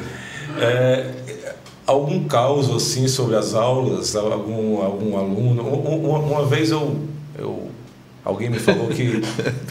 tem uma aqui interessante. É, alguém me falou que estava numa aula sua e você estava analisando os arranjos de detalhes do Sim. Roberto Carlos. E houve. E assim, algumas pessoas disseram que era, que era brega, música, né? Aí você foi provar que não era. Né? É, eu sempre dei o um exemplo. Eu acho que o arranjo de Roberto Carlos. É, é, existem du duas músicas que me impressionam muito, assim, são muito pedagógicas. Né? Eu já dei a disciplina de instrumentação e orquestração quando ela era no sétimo semestre, porque o aluno já chegava com uma bagagem de harmonia, de estética, de análise. Então, agora ela está sendo dada no segundo semestre, eu não fico muito à vontade, não. É, mas aí eu mostrava. É, tem uma obra que é, é, do Duprá, parece, que é o, o Construção do Chico Buarque. Eu acho uhum. o arranjo mais. É, é uma obra, uhum. é uma obra, uhum. construção. É. Se você for olhar como ele vai aglutinando os instrumentos, como os metais, como os trombones com os trompetes entram, parece que você vê o corpo caindo. Ele consegue, é, assim como tem a cor do som, ele consegue materializar o som a pessoa ouvindo construção, a versão original. Tem uma versão aí do Chico que não é original, mas a versão original, como ele vai agregando, como ele sai da percussão e entra nos instrumentos da orquestra, né? e sem ser vulgar, né? porque, por exemplo, é, tem, tem, tem, alguns arranjos que, que tentam fazer menção a alguma coisa, mas é, acaba ficando uma menção é, vulgar. É, né? Fica forçado. É, né? fica forçado. Por exemplo, tipo assim, meu coração está apaixonado, aí o cara bota o áudio. Tu, tu, tu, tu, é. tu, tu. Aí é. É óbvio demais, não? É óbvio demais. Não, ele é perfeito. E o detalhes, o que eu já mostrei para os meus alunos, é assim: o, o, o, arranjador, eu não, sei, eu não sei quem foi, assim, porque eu não tenho os encartes e, e até me, me dá preguiça, eu só cito. Mas o, o que acontece é que ele vai aglutinando a cada vez, se um outro cabeludo aparecer, então ele usa o, a, a, as sessões instrumentais. Uhum. Entendeu? Se você ouvir, ele usa a orquestra inteira, mas ele não usa a orquestra como um concerto grosso de Corelli. Ele usa a orquestra com elementos em cada vez que o tema é reapresentado. Uhum. E eu acho aquilo de uma criatividade, a, a trompa. Ela só vai fazer isso. Entendeu? Então ele usa a, a, a, instrumentação de uma forma muito inteligente. É, porque a harmonia, entro... harmonia é uma só, né? Então Sim, que eu não usar... entro no mérito da obra, eu entro no mérito do arranjo. Né? O, é um arranjo muito criativo, é um bolero de Ravel, né? em proporção menor, hum. mas o cara foi muito feliz fazendo o arranjo.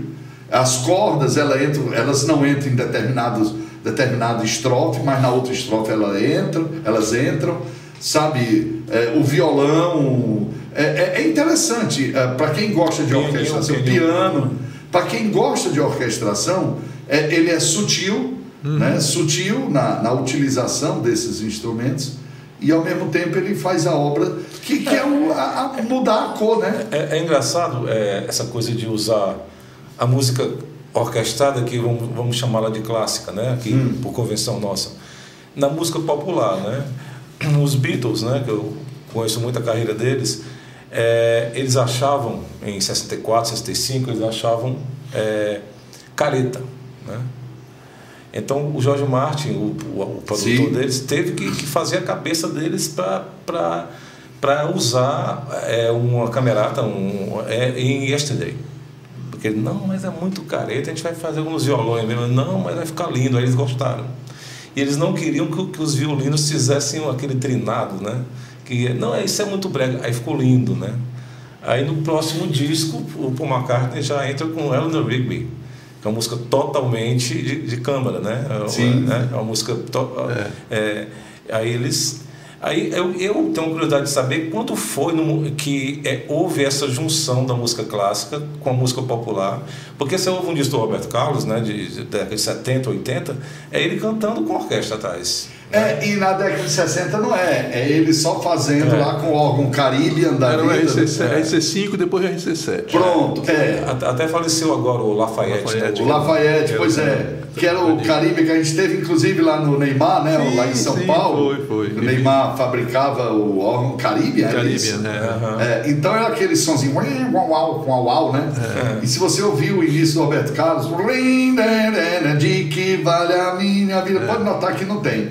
Eu acho, eu acho que, que tem uma influência muito grande, eu acho, do que a música americana passou a fazer. Uhum. Se você ouvir, por exemplo, eu estava comentando hoje para os meus alunos na aquela dois rios do do Skank, uhum. eu, eu, eu, dou, eu queria conhecer o produtor. O cara consegue reproduzir um som dos anos 70. Uhum. Pode ouvir o piano, como ele toca. Parece uma música do Elton John, não é no estilo Elton John, mas parece um dos. A sonoridade, a sonoridade do, do, dos anos 80. Lembra, né?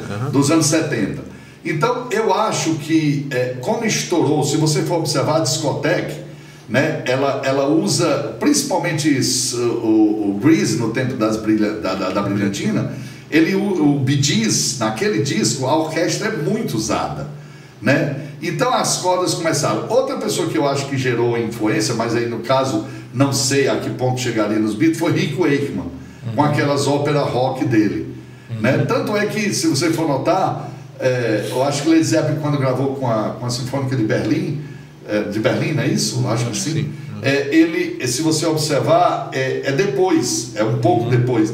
Então tinha uns, experimentos. Eu tenho um disco do Queen, o Sheer Attack, que é, é, é para mim é, é o melhor né, assim, que eles fazem bring back, bring back the little bro, eles fazem country, eles fazem tudo, é, é, é, uma, é uma loucura, é uma salada, né? Uhum. E, e você já vê ele usando já toda uma estrutura que não tem, tem banjo, que, que não é. faz parte de banjo. Então eu acho que esses instrumentos agregados foram mesmo, sabe assim, um, uma, uma característica dos anos 70 uhum. mesmo. Eu acho que os anos 60, talvez Beatles possam ter tido é, é, essa influência em você, que você é um expert em Beatles, eu não sou, né? mas assim, eu acho que, que foi um, um, um boom comercial, né? onde a orquestra passou a ser muito usada. Se você ouvir o, o, o, o, o Barry White, Uhum, total. Tira a orquestra do Barry White que acabou o Barry White.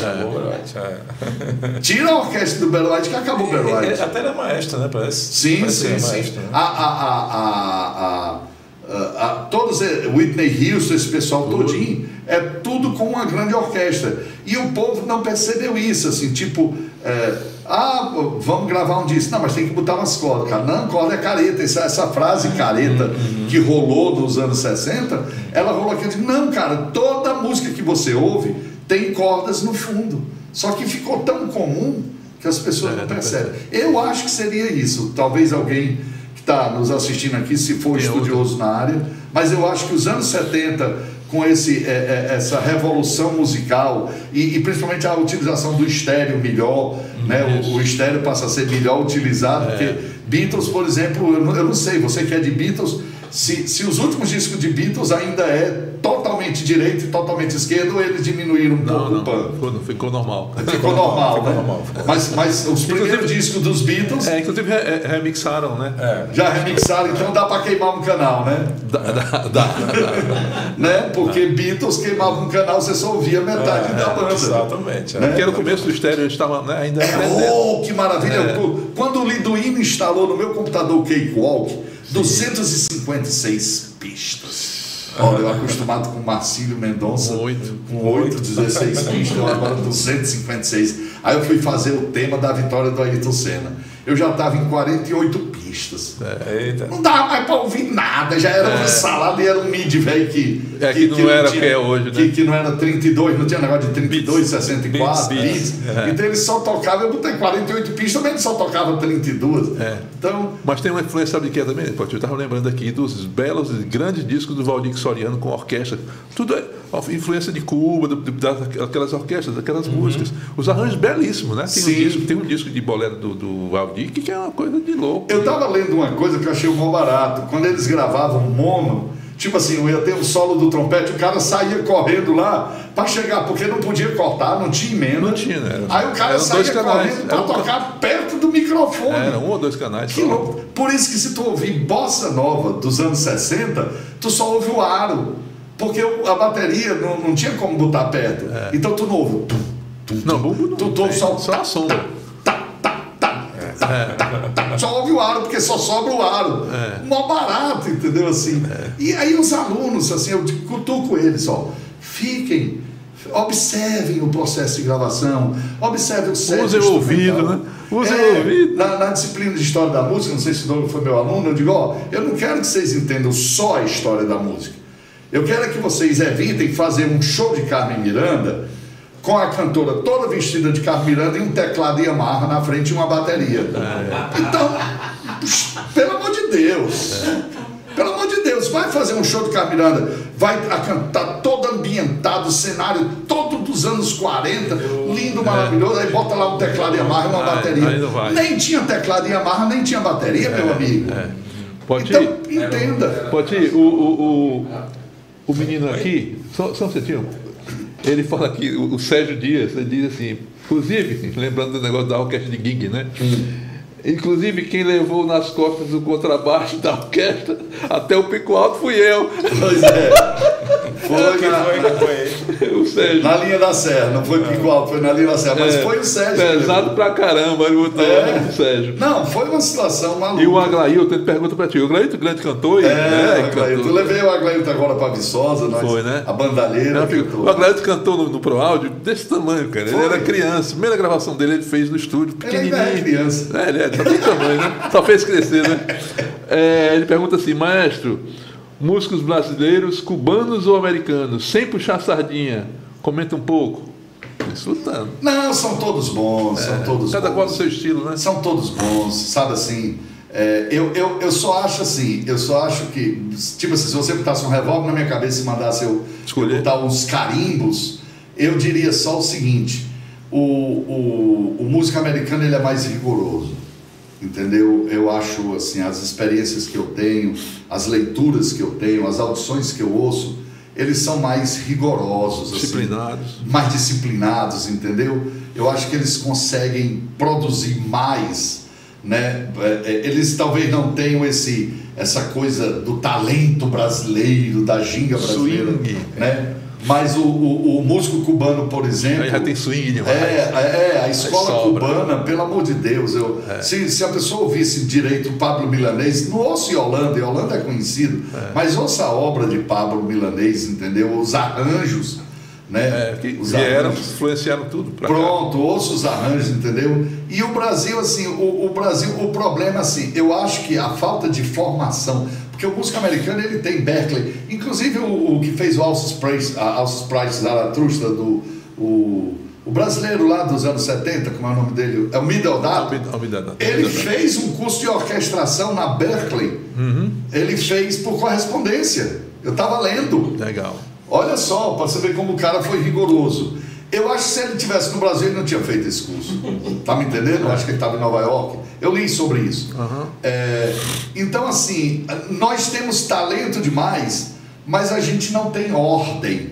E, e- e essa ordem, é, volta àquele conversa inicial nossa que eu fiz a crítica, é, nós não temos uma estrutura que absorva uma pessoa séria de trabalho. É, Pacha... Eu vou lhe dar o exemplo do Liduíno. Pronto, essa história. Liduíno, pronto. Nosso amigo. Liduíno é um grande talento, bababá, bububu. Do- doutorado na, nos Cadê Estados espaço para ele? É. Então, assim, é desestimulante você ser sério. Sabe assim, tipo, não, É, eu vou teve, que, teve que ir para o Rio de Janeiro. Não Pronto. ficou aqui, na Universidade Federal do Rio de Janeiro. Pronto. Porque ele é esposa, porque não tem espaço aqui nem na, em canto nenhum. E, e olha que às, às vezes o Brasil também é pequeno para eles, né? Sim. É, sim, mas não é só ele, tem um bocado. Ah, sim, eu é. estava Ele hoje é falando. conhece, é. Hoje, coincidentemente, eu estava falando sobre a Rigo Barnabé. A Rigo Barnabé, se eu chegasse para 50 jovens há 30 anos atrás, 50 jovens, esses mesmos 50 jovens de hoje, não sabem quem é a Rigo Barnabé. Esses mesmos 50 jovens há 30 anos atrás, 15 saberiam quem é a Rigo Barnabé. Assim, é, é, é, é, nós não temos um registro, você me entende? Nós não temos um estímulo. A Funarte já fez isso muito bem.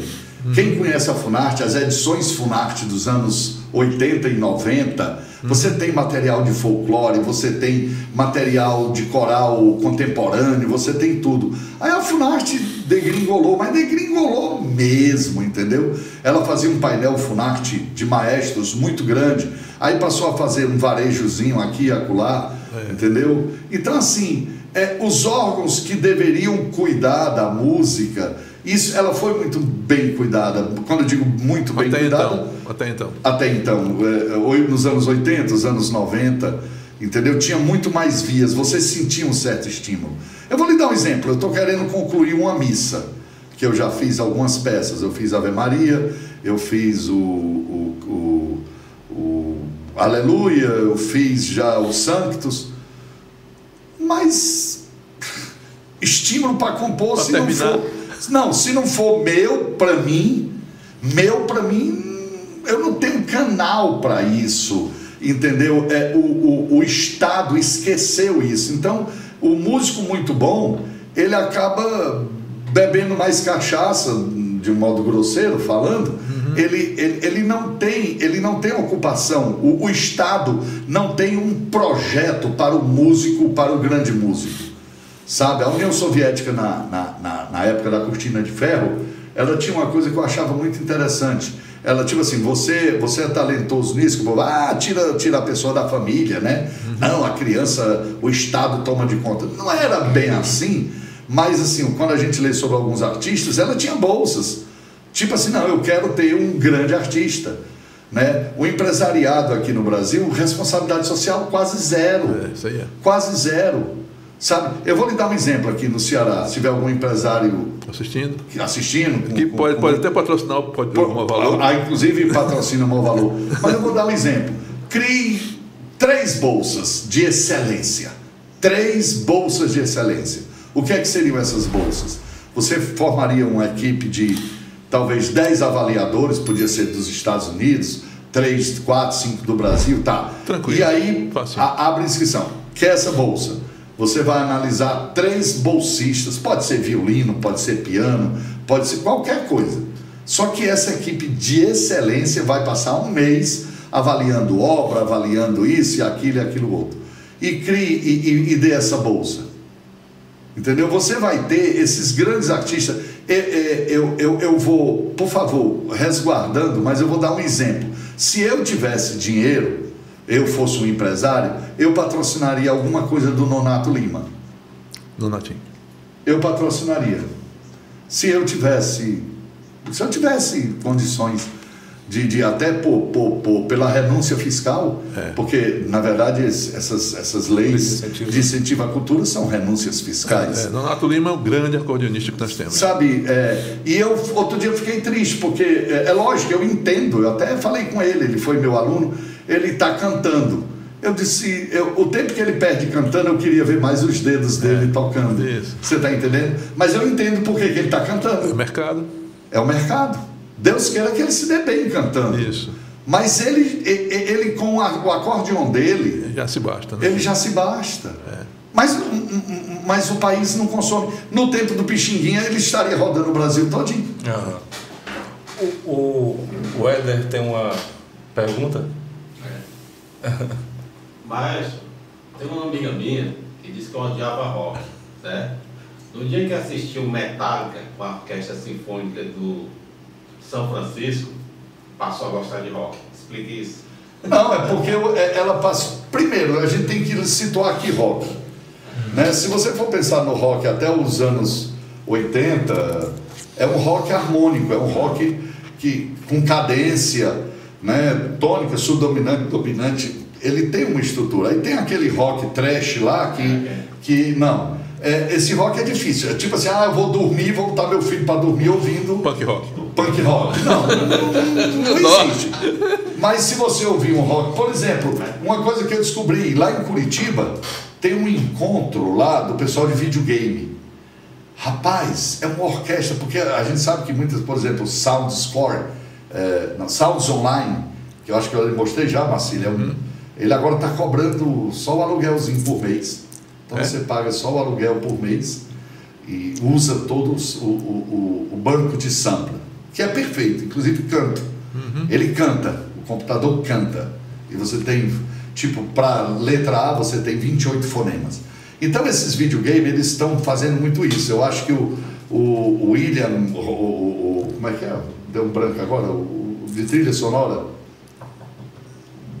O tá, famoso tá. trilha sonora concorrente do, do Ennio Morricone que morreu, o Roger Williams, não, não, não, não. não deu um branco agora que tá. é, é, muito famoso. É, esse povo todo gravava com orquestra. Eu acho que agora não. Dá para um cara que é bom de sequenciar esses filmes de aventura e tal. Mas o videogame faz uma coisa lá em, é. em Curitiba muito legal.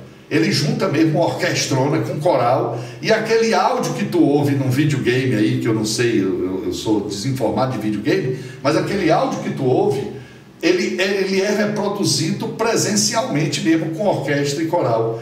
É muito bonito, é muito bonito, sabe? Você ouvir, você ouvir uma orquestra, e aí entenda, não é a orquestra a serviço do erudito, não. É a orquestra a serviço da sonoridade. Não é à toa que a Yamaha pegou e botou teclados com metais, com cordas, Por quê? Para dar uma sonoridade. É, mas se você tem essa sonoridade real, isso aí é muito mais bonito. O peso de, de, de, de, de um espetáculo orquestra com- com orquestra. E John Williams, John, John Williams. Williams, né? O peso de uma orquestra, por exemplo, você vê, vê a obra de John Williams, porque o, o Morricone é- ele é mais barroco. A obra do Morricone, eu sou fã do Morricone, a obra dele é mais barroca. Mas o, o John Williams e o Vangelis, eles tinham uma profusão mais timbrística, um- uma utilização, uma varia, variação. Né? O Ennio Morricone, por exemplo, baixo é sempre descendente. Você que é baixista, tom, dom, dom, dom. Ele fa- usa muito isso. O John Williams não, ele é mais eh, diversificado. Mas o peso de, de você ouvir uma orquestração dessa, e quando ela gera movimento, quando ela gera ação, entendeu? Se as pessoas quiserem ter uma experiência bonita, é o seguinte: pega um, um- um- um- vídeo da Disney, do Tom e Jerry, não sei quem, e tira o áudio. Da perseguição de um, de um rato do morto. Tom e acabou. Jerry. Tom e Jerry.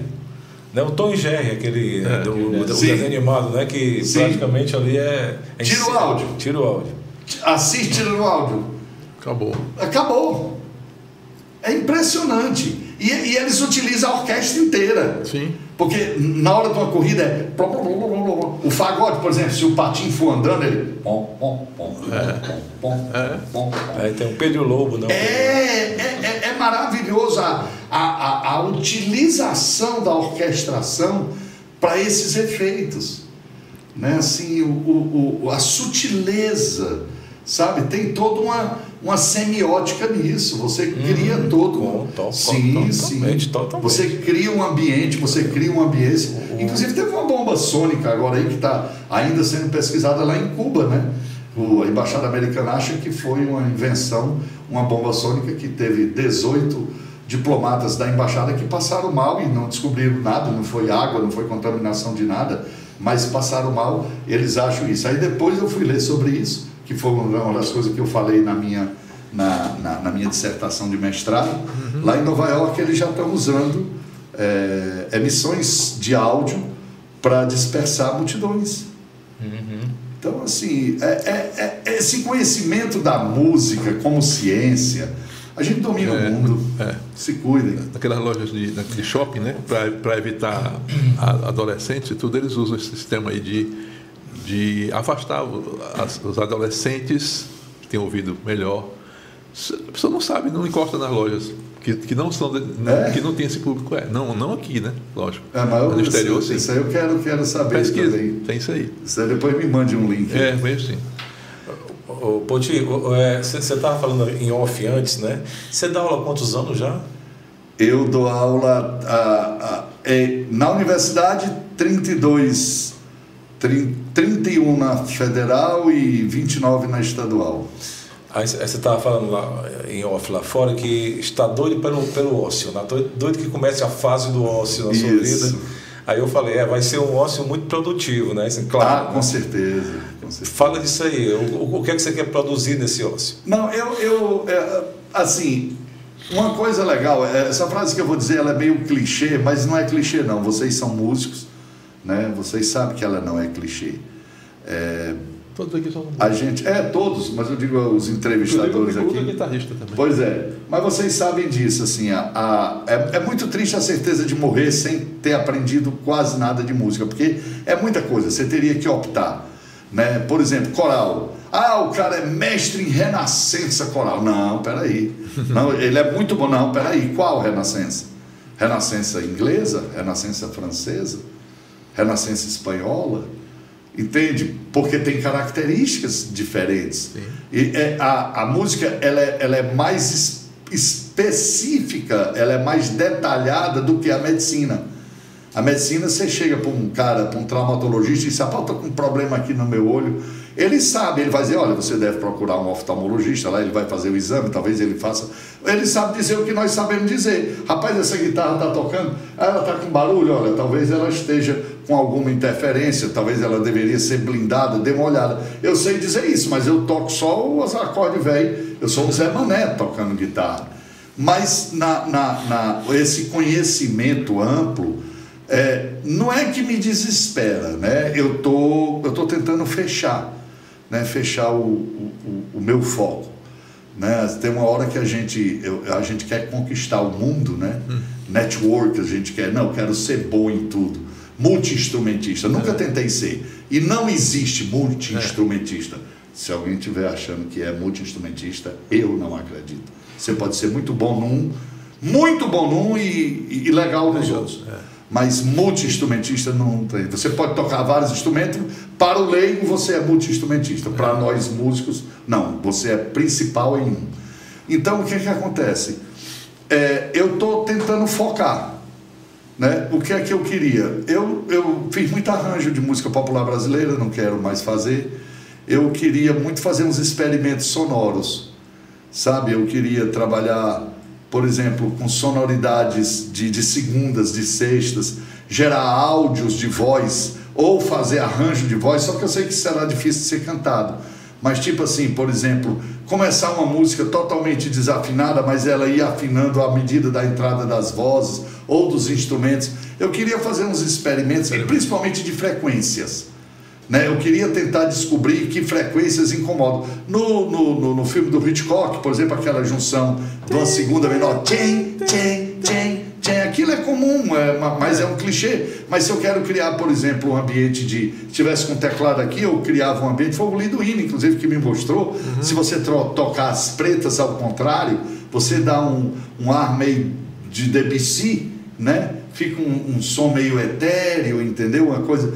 Então, essas experiências sonoras eu gostaria muito de fazer e concluir uma ou duas missas. Queria fazer uma missa solene, fazer uma missa uh, para uma santa, Santa Cecília da vida, não sei, que era minha avó. Eu não sei, mas eu, eu preciso de tempo.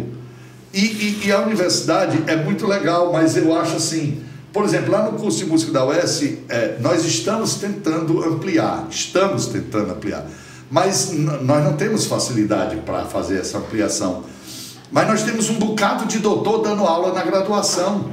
É.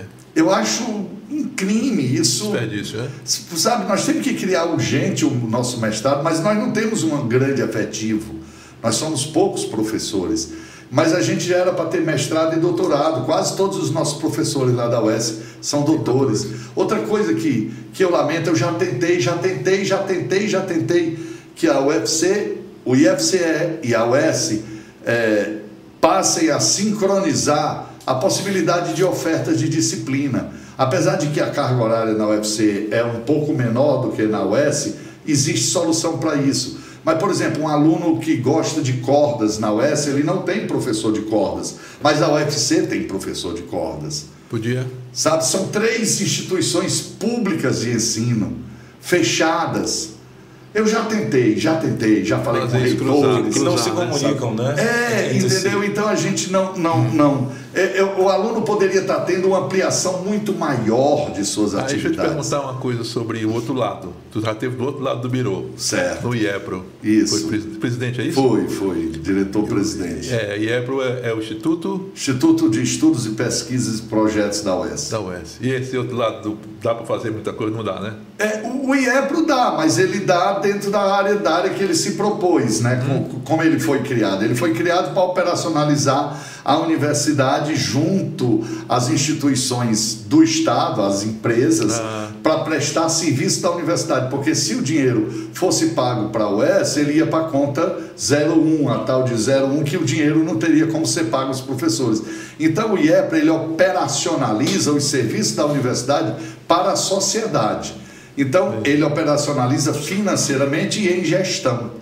Né? Basicamente é isso, é bem mais complicado, mas Sim. basicamente é isso. Passaste desde quanto tempo lá? Hã? Eu passei dois anos, dois era para eu passar quatro anos, mas ficou muito difícil. Muito difícil. Uh, uh, eu imagino, uh, pela, pela sua. Pelo, pelo é, é, inclusive também algumas coisas desagradáveis que ocorreram. Sim. Então eu preferi sair mesmo assim, né? Uhum. Mas é, o, o, o, o, o que acontece lá é que, por exemplo, isso que eu estou falando poderia ocorrer, mas sempre é pago. É, é, um curso, um mestrado profissional, ele é administrado pelo IEPRO.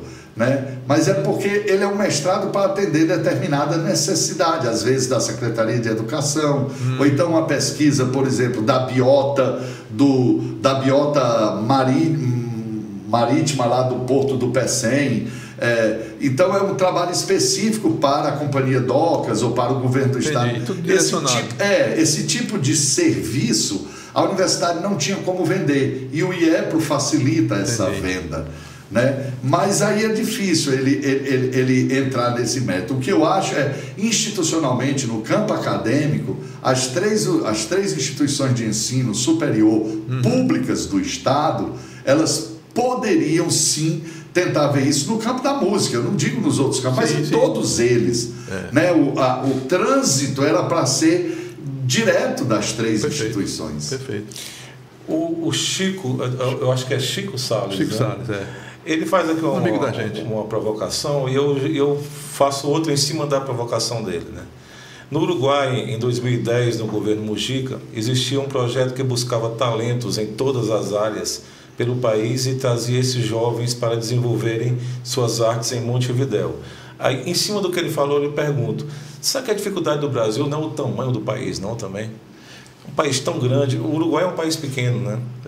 Não, eu, eu, eu acho que não, com toda seriedade. Sabe por quê? Porque, por exemplo, se você for olhar é, toda. Eu, eu vou falar na área de cultura. Ah. Toda a Secretaria de Cultura do, do- dos estados, ela tem listado exatamente todo, ela sabe todo mundo quem toca rabeca, quem toca birimbau, Pelo menos quem é pra- toca é pra- é pra. Mas sabe, ela sabe. Agora, é, em alguns momentos ela desconhece que sabe, Uhum. porque não é interessante para ela. Entendi. Nós estamos passando um momento em que o estado do Ceará desconhece que é, é, música erudita, por exemplo. Não, não sei nem o que é isso. Que É, diabo é isso? diabo é isso, é. né? Então, é, é, há um registro disso. Sem contar que essa lei Aldir Blanc concluiu o registro de Deus e o mundo. Então, É. você sabe aqui até quem toca é, lata de querosene. Então, é, assim, é, e o problema é que existe algum projeto de bolsa, por exemplo? Bolsa, a FUNCAP. Ora, a FUNCAP ela tem como funcionar, a FUNCAP é no Estado, ou então é, é a, a- a- meu Deus, do, do- na Nacional, dedo branco agora, a- a- que tem as bolsas, as bolsas. Sim, sim. Não, CNPq não. CNPq, não, CNPq também é porque eu tô- deu branco. É, é, mas as bolsas só funcionam para quem está no, dentro da universidade. Uhum, Nós não temos, nós não temos estrutura de descobrir possíveis talentos.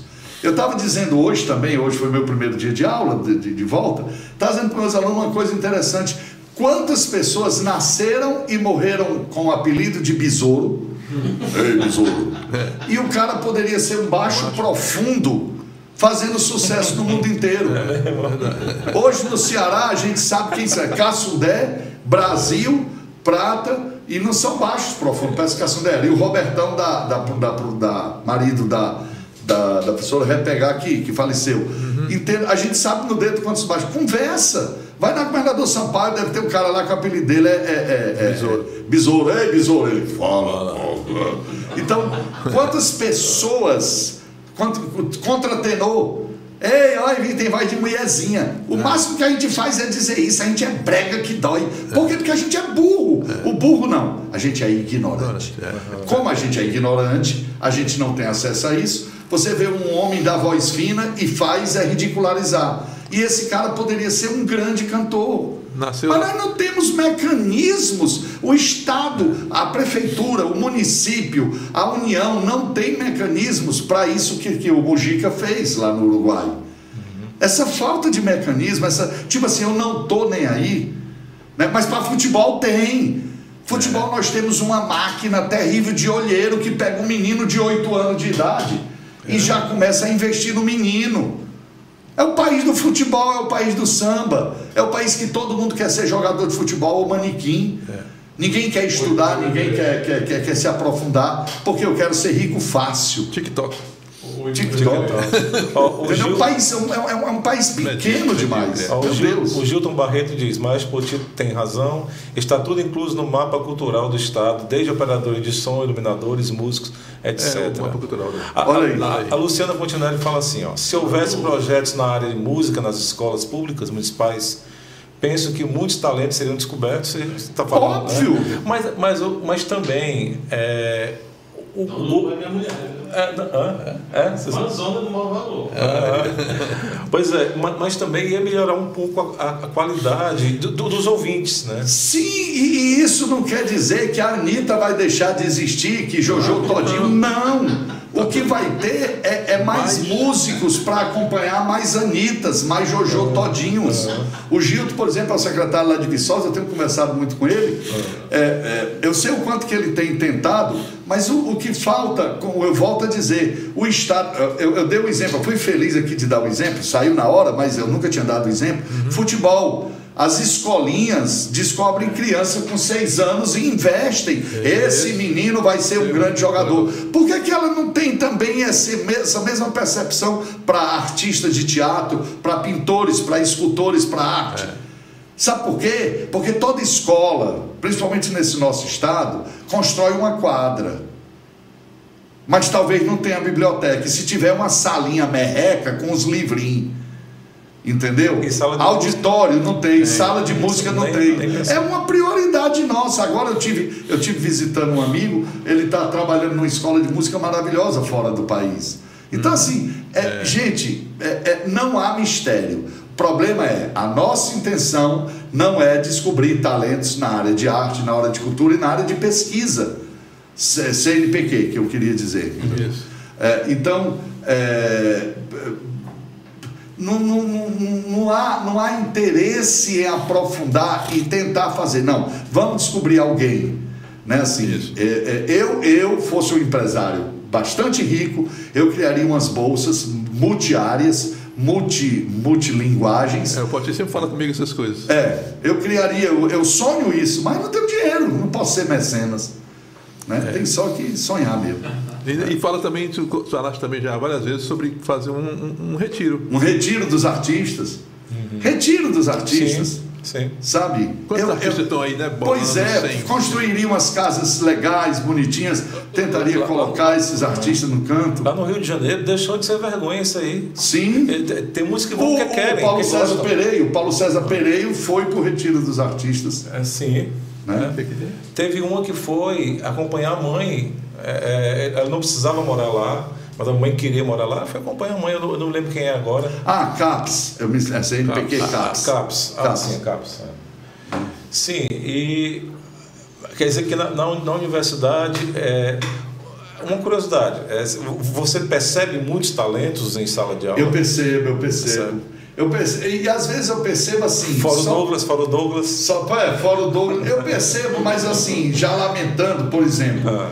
eu, vamos supor, vamos supor que eu fosse usar o Douglas, o Douglas é baixo, por exemplo, eu percebo o Douglas com essa idade. Ele perdeu 15 anos. É. Ah, Você me entende?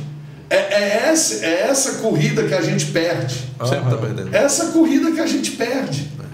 Porque quando a gente vai perceber, o Nonato, o- talvez eu tô, citei o Nonato aqui, mas tem vários outros É. músicos, tem o Paulinho do, do violino, tem outros. Mas é, eles. é, o, o, o, talento que eu vejo agora era para eu ver a- a- a- quando essa pessoa tinha 10 anos a menos.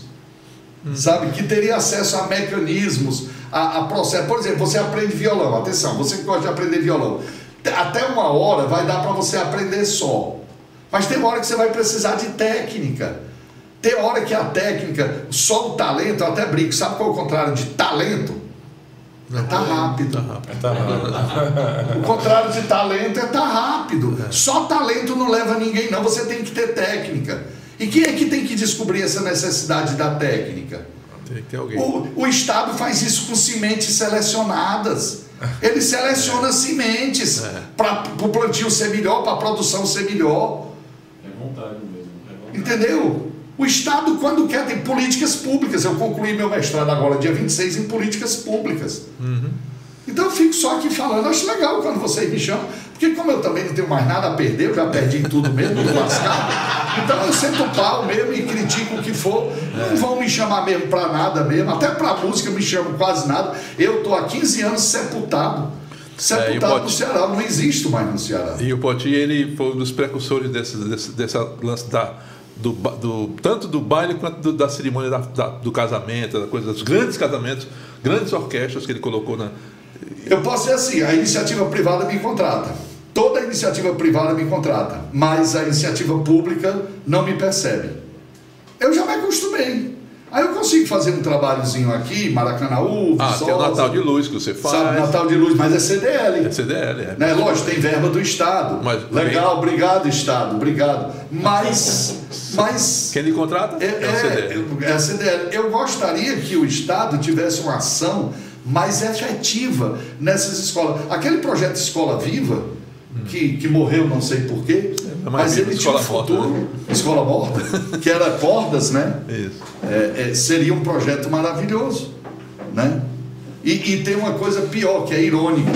É, no sul do país, no sudeste, quem toca violão, quem toca violino, viola, cello é rico. Então chega na escola é rico. E aqui no Ceará, criou-se, inclusive, há um preconceito da, das pessoas que têm mais acesso financeiro, porque, por exemplo, o, o- o- se, se você, se eu citar aqui várias fundações ou ONGs, que eu não vou citar o nome, que fazem um trabalho legal, mas é sempre com crianças é, em situação de risco. E é violino, viola, cello e baixo. Então, corda no Ceará ficou assim: não, quem estuda corda no Ceará é pobre. Ai, Entendeu? E aí isso ca- acaba gerando um pré-conceito, né? É, que, que não é verdade. É. Que no- o SESI, o SESI, com o maestro Vasquem, formou muita gente. muita gente. Gente no- que está no mundo inteiro. Na Europa, Estados Unidos. Né? Mas está desativado o projeto do SESI. Lindo, né? Desativado. A orquestra da UES, a orquestra que funciona com o Alfredo, é em cima de pau e pedra. Entende? Assim, é, eu estou falando aqui na área erudita, mas eu, na, na área popular também, todos os nossos amigos que nós conhecemos dos anos 70, dos anos 80, pessoal do Ceará, eles não têm espaço. Agora mesmo a inauguração que houve lá do, do, do- do Centro Cultural Bel- Belchior, uma coisa assim, lá na, na, na- na estação João Felipe, né? eu acho legal. Legal, entenda, pela ótica que, que quiseram. Chamar artistas novos para fazer os artistas velhos. Sim. Mas como era a inauguração de uma coisa que levava o nome do Belchior, eu acho que caberia chamar as pessoas que foram contemporâneas do Belchior, pelo menos para aquele momento. Né? Algumas eu, figuras, eu, eu né? não sei, eu, eu, eu, eu, eu sou meio careta, eu assumo, desculpem, eu sou careta. eu- mas eu acho que tem algumas coisas que. ah, Eu sempre canto a música do Paulinho da tá legal, eu aceito os argumentos, mas não me altere o samba tanto assim. Eu acho que estão alterando demais o samba, entendeu? Mas eu não estou criticando, não. Vamos lá, qual é a realidade hoje da música? É. A realidade hoje da música é a música que o Estado está querendo incentivar. Hip hop, funk, eh, não sei o que, entende? Todos esses estilos que, que, que bem, estão mais que falta sintonizados os com, a-? É. com, a, com, a, com, a, com a juventude, Com a mídia. com a mídia. Sim, mas vamos pegar, pelo menos guardar um cantinho só para botar esse pessoal da, da parte erudita para funcionar um pouquinho só. É, eu, eu lembro que quando eu era garoto tinha um, um programa que era domingo, sábado pela manhã, concertos para a juventude. Domingo, domingo de manhã. Domingo para amanhã.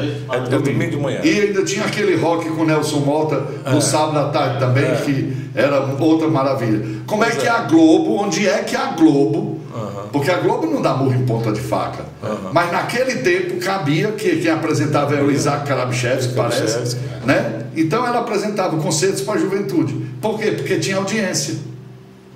Mas aí ela botou depois o Esquenta com a Regina Casé. É.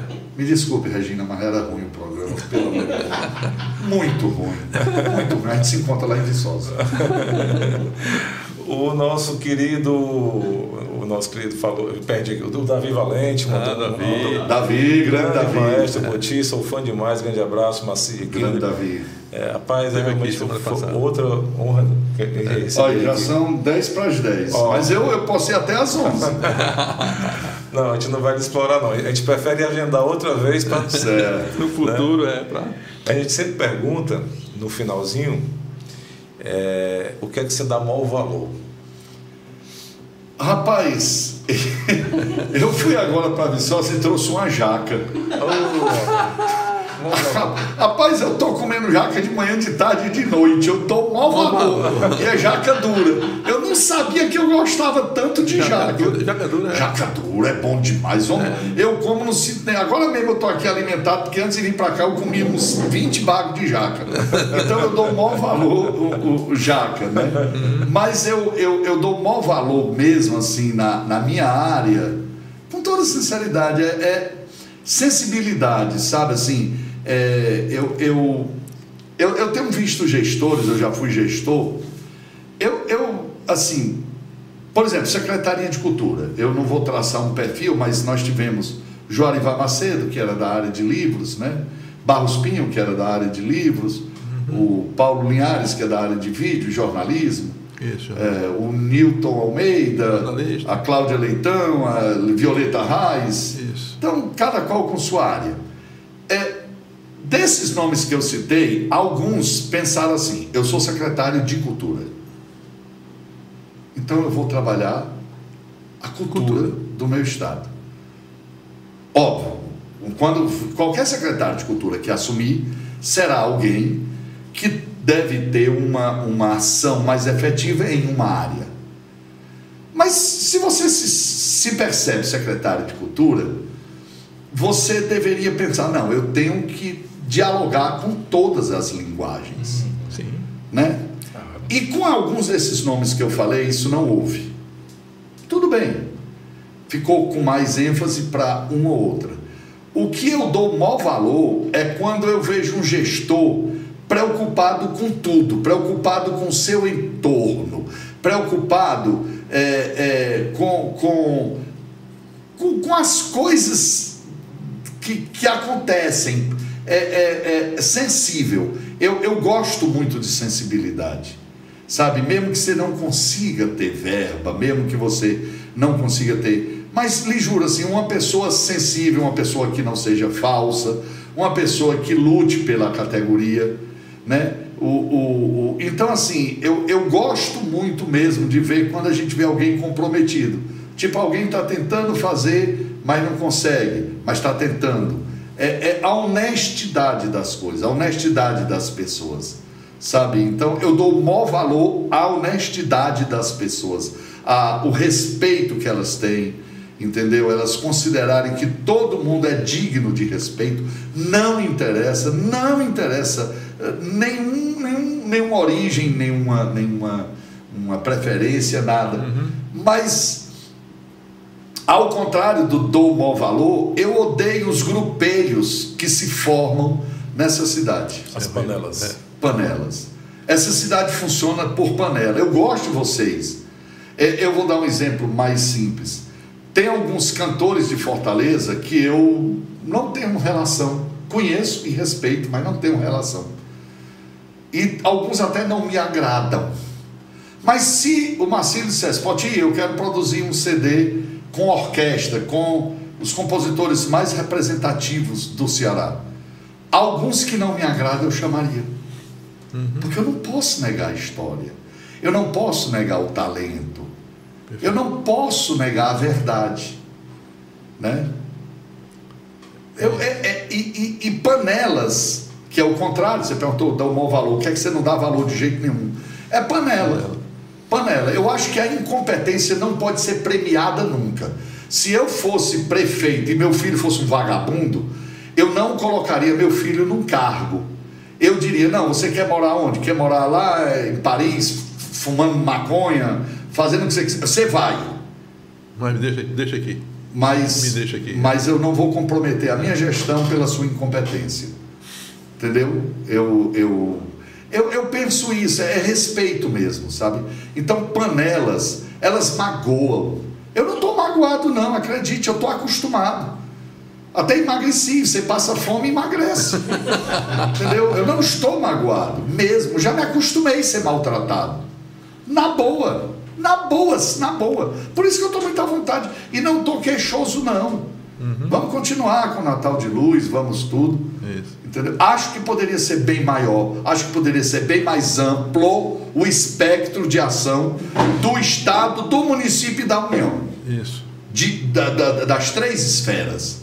Né? Como eu falei, é, tem semente selecionada, tem material para ver se a nuvem vai chegar, tem todo um equipamento moderno, tudo legal, tem rodovia para ir para o Cumbuco, mas até um tempo atrás Chaval era na, na, na, estrada de chão, que eu não sei como é que uma praia de lazer pode ter prioridade sobre uma população que não tinha estrada.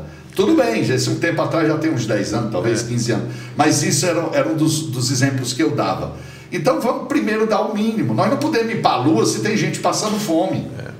Nós não podemos ir para a lua se tem gente passando fome. Isso é burrice. Aí não é ignorância, não, é maldade. Perversidade. Perversidade. Gasta um projeto para ir para a lua. Vamos primeiro tirar a fome do povo.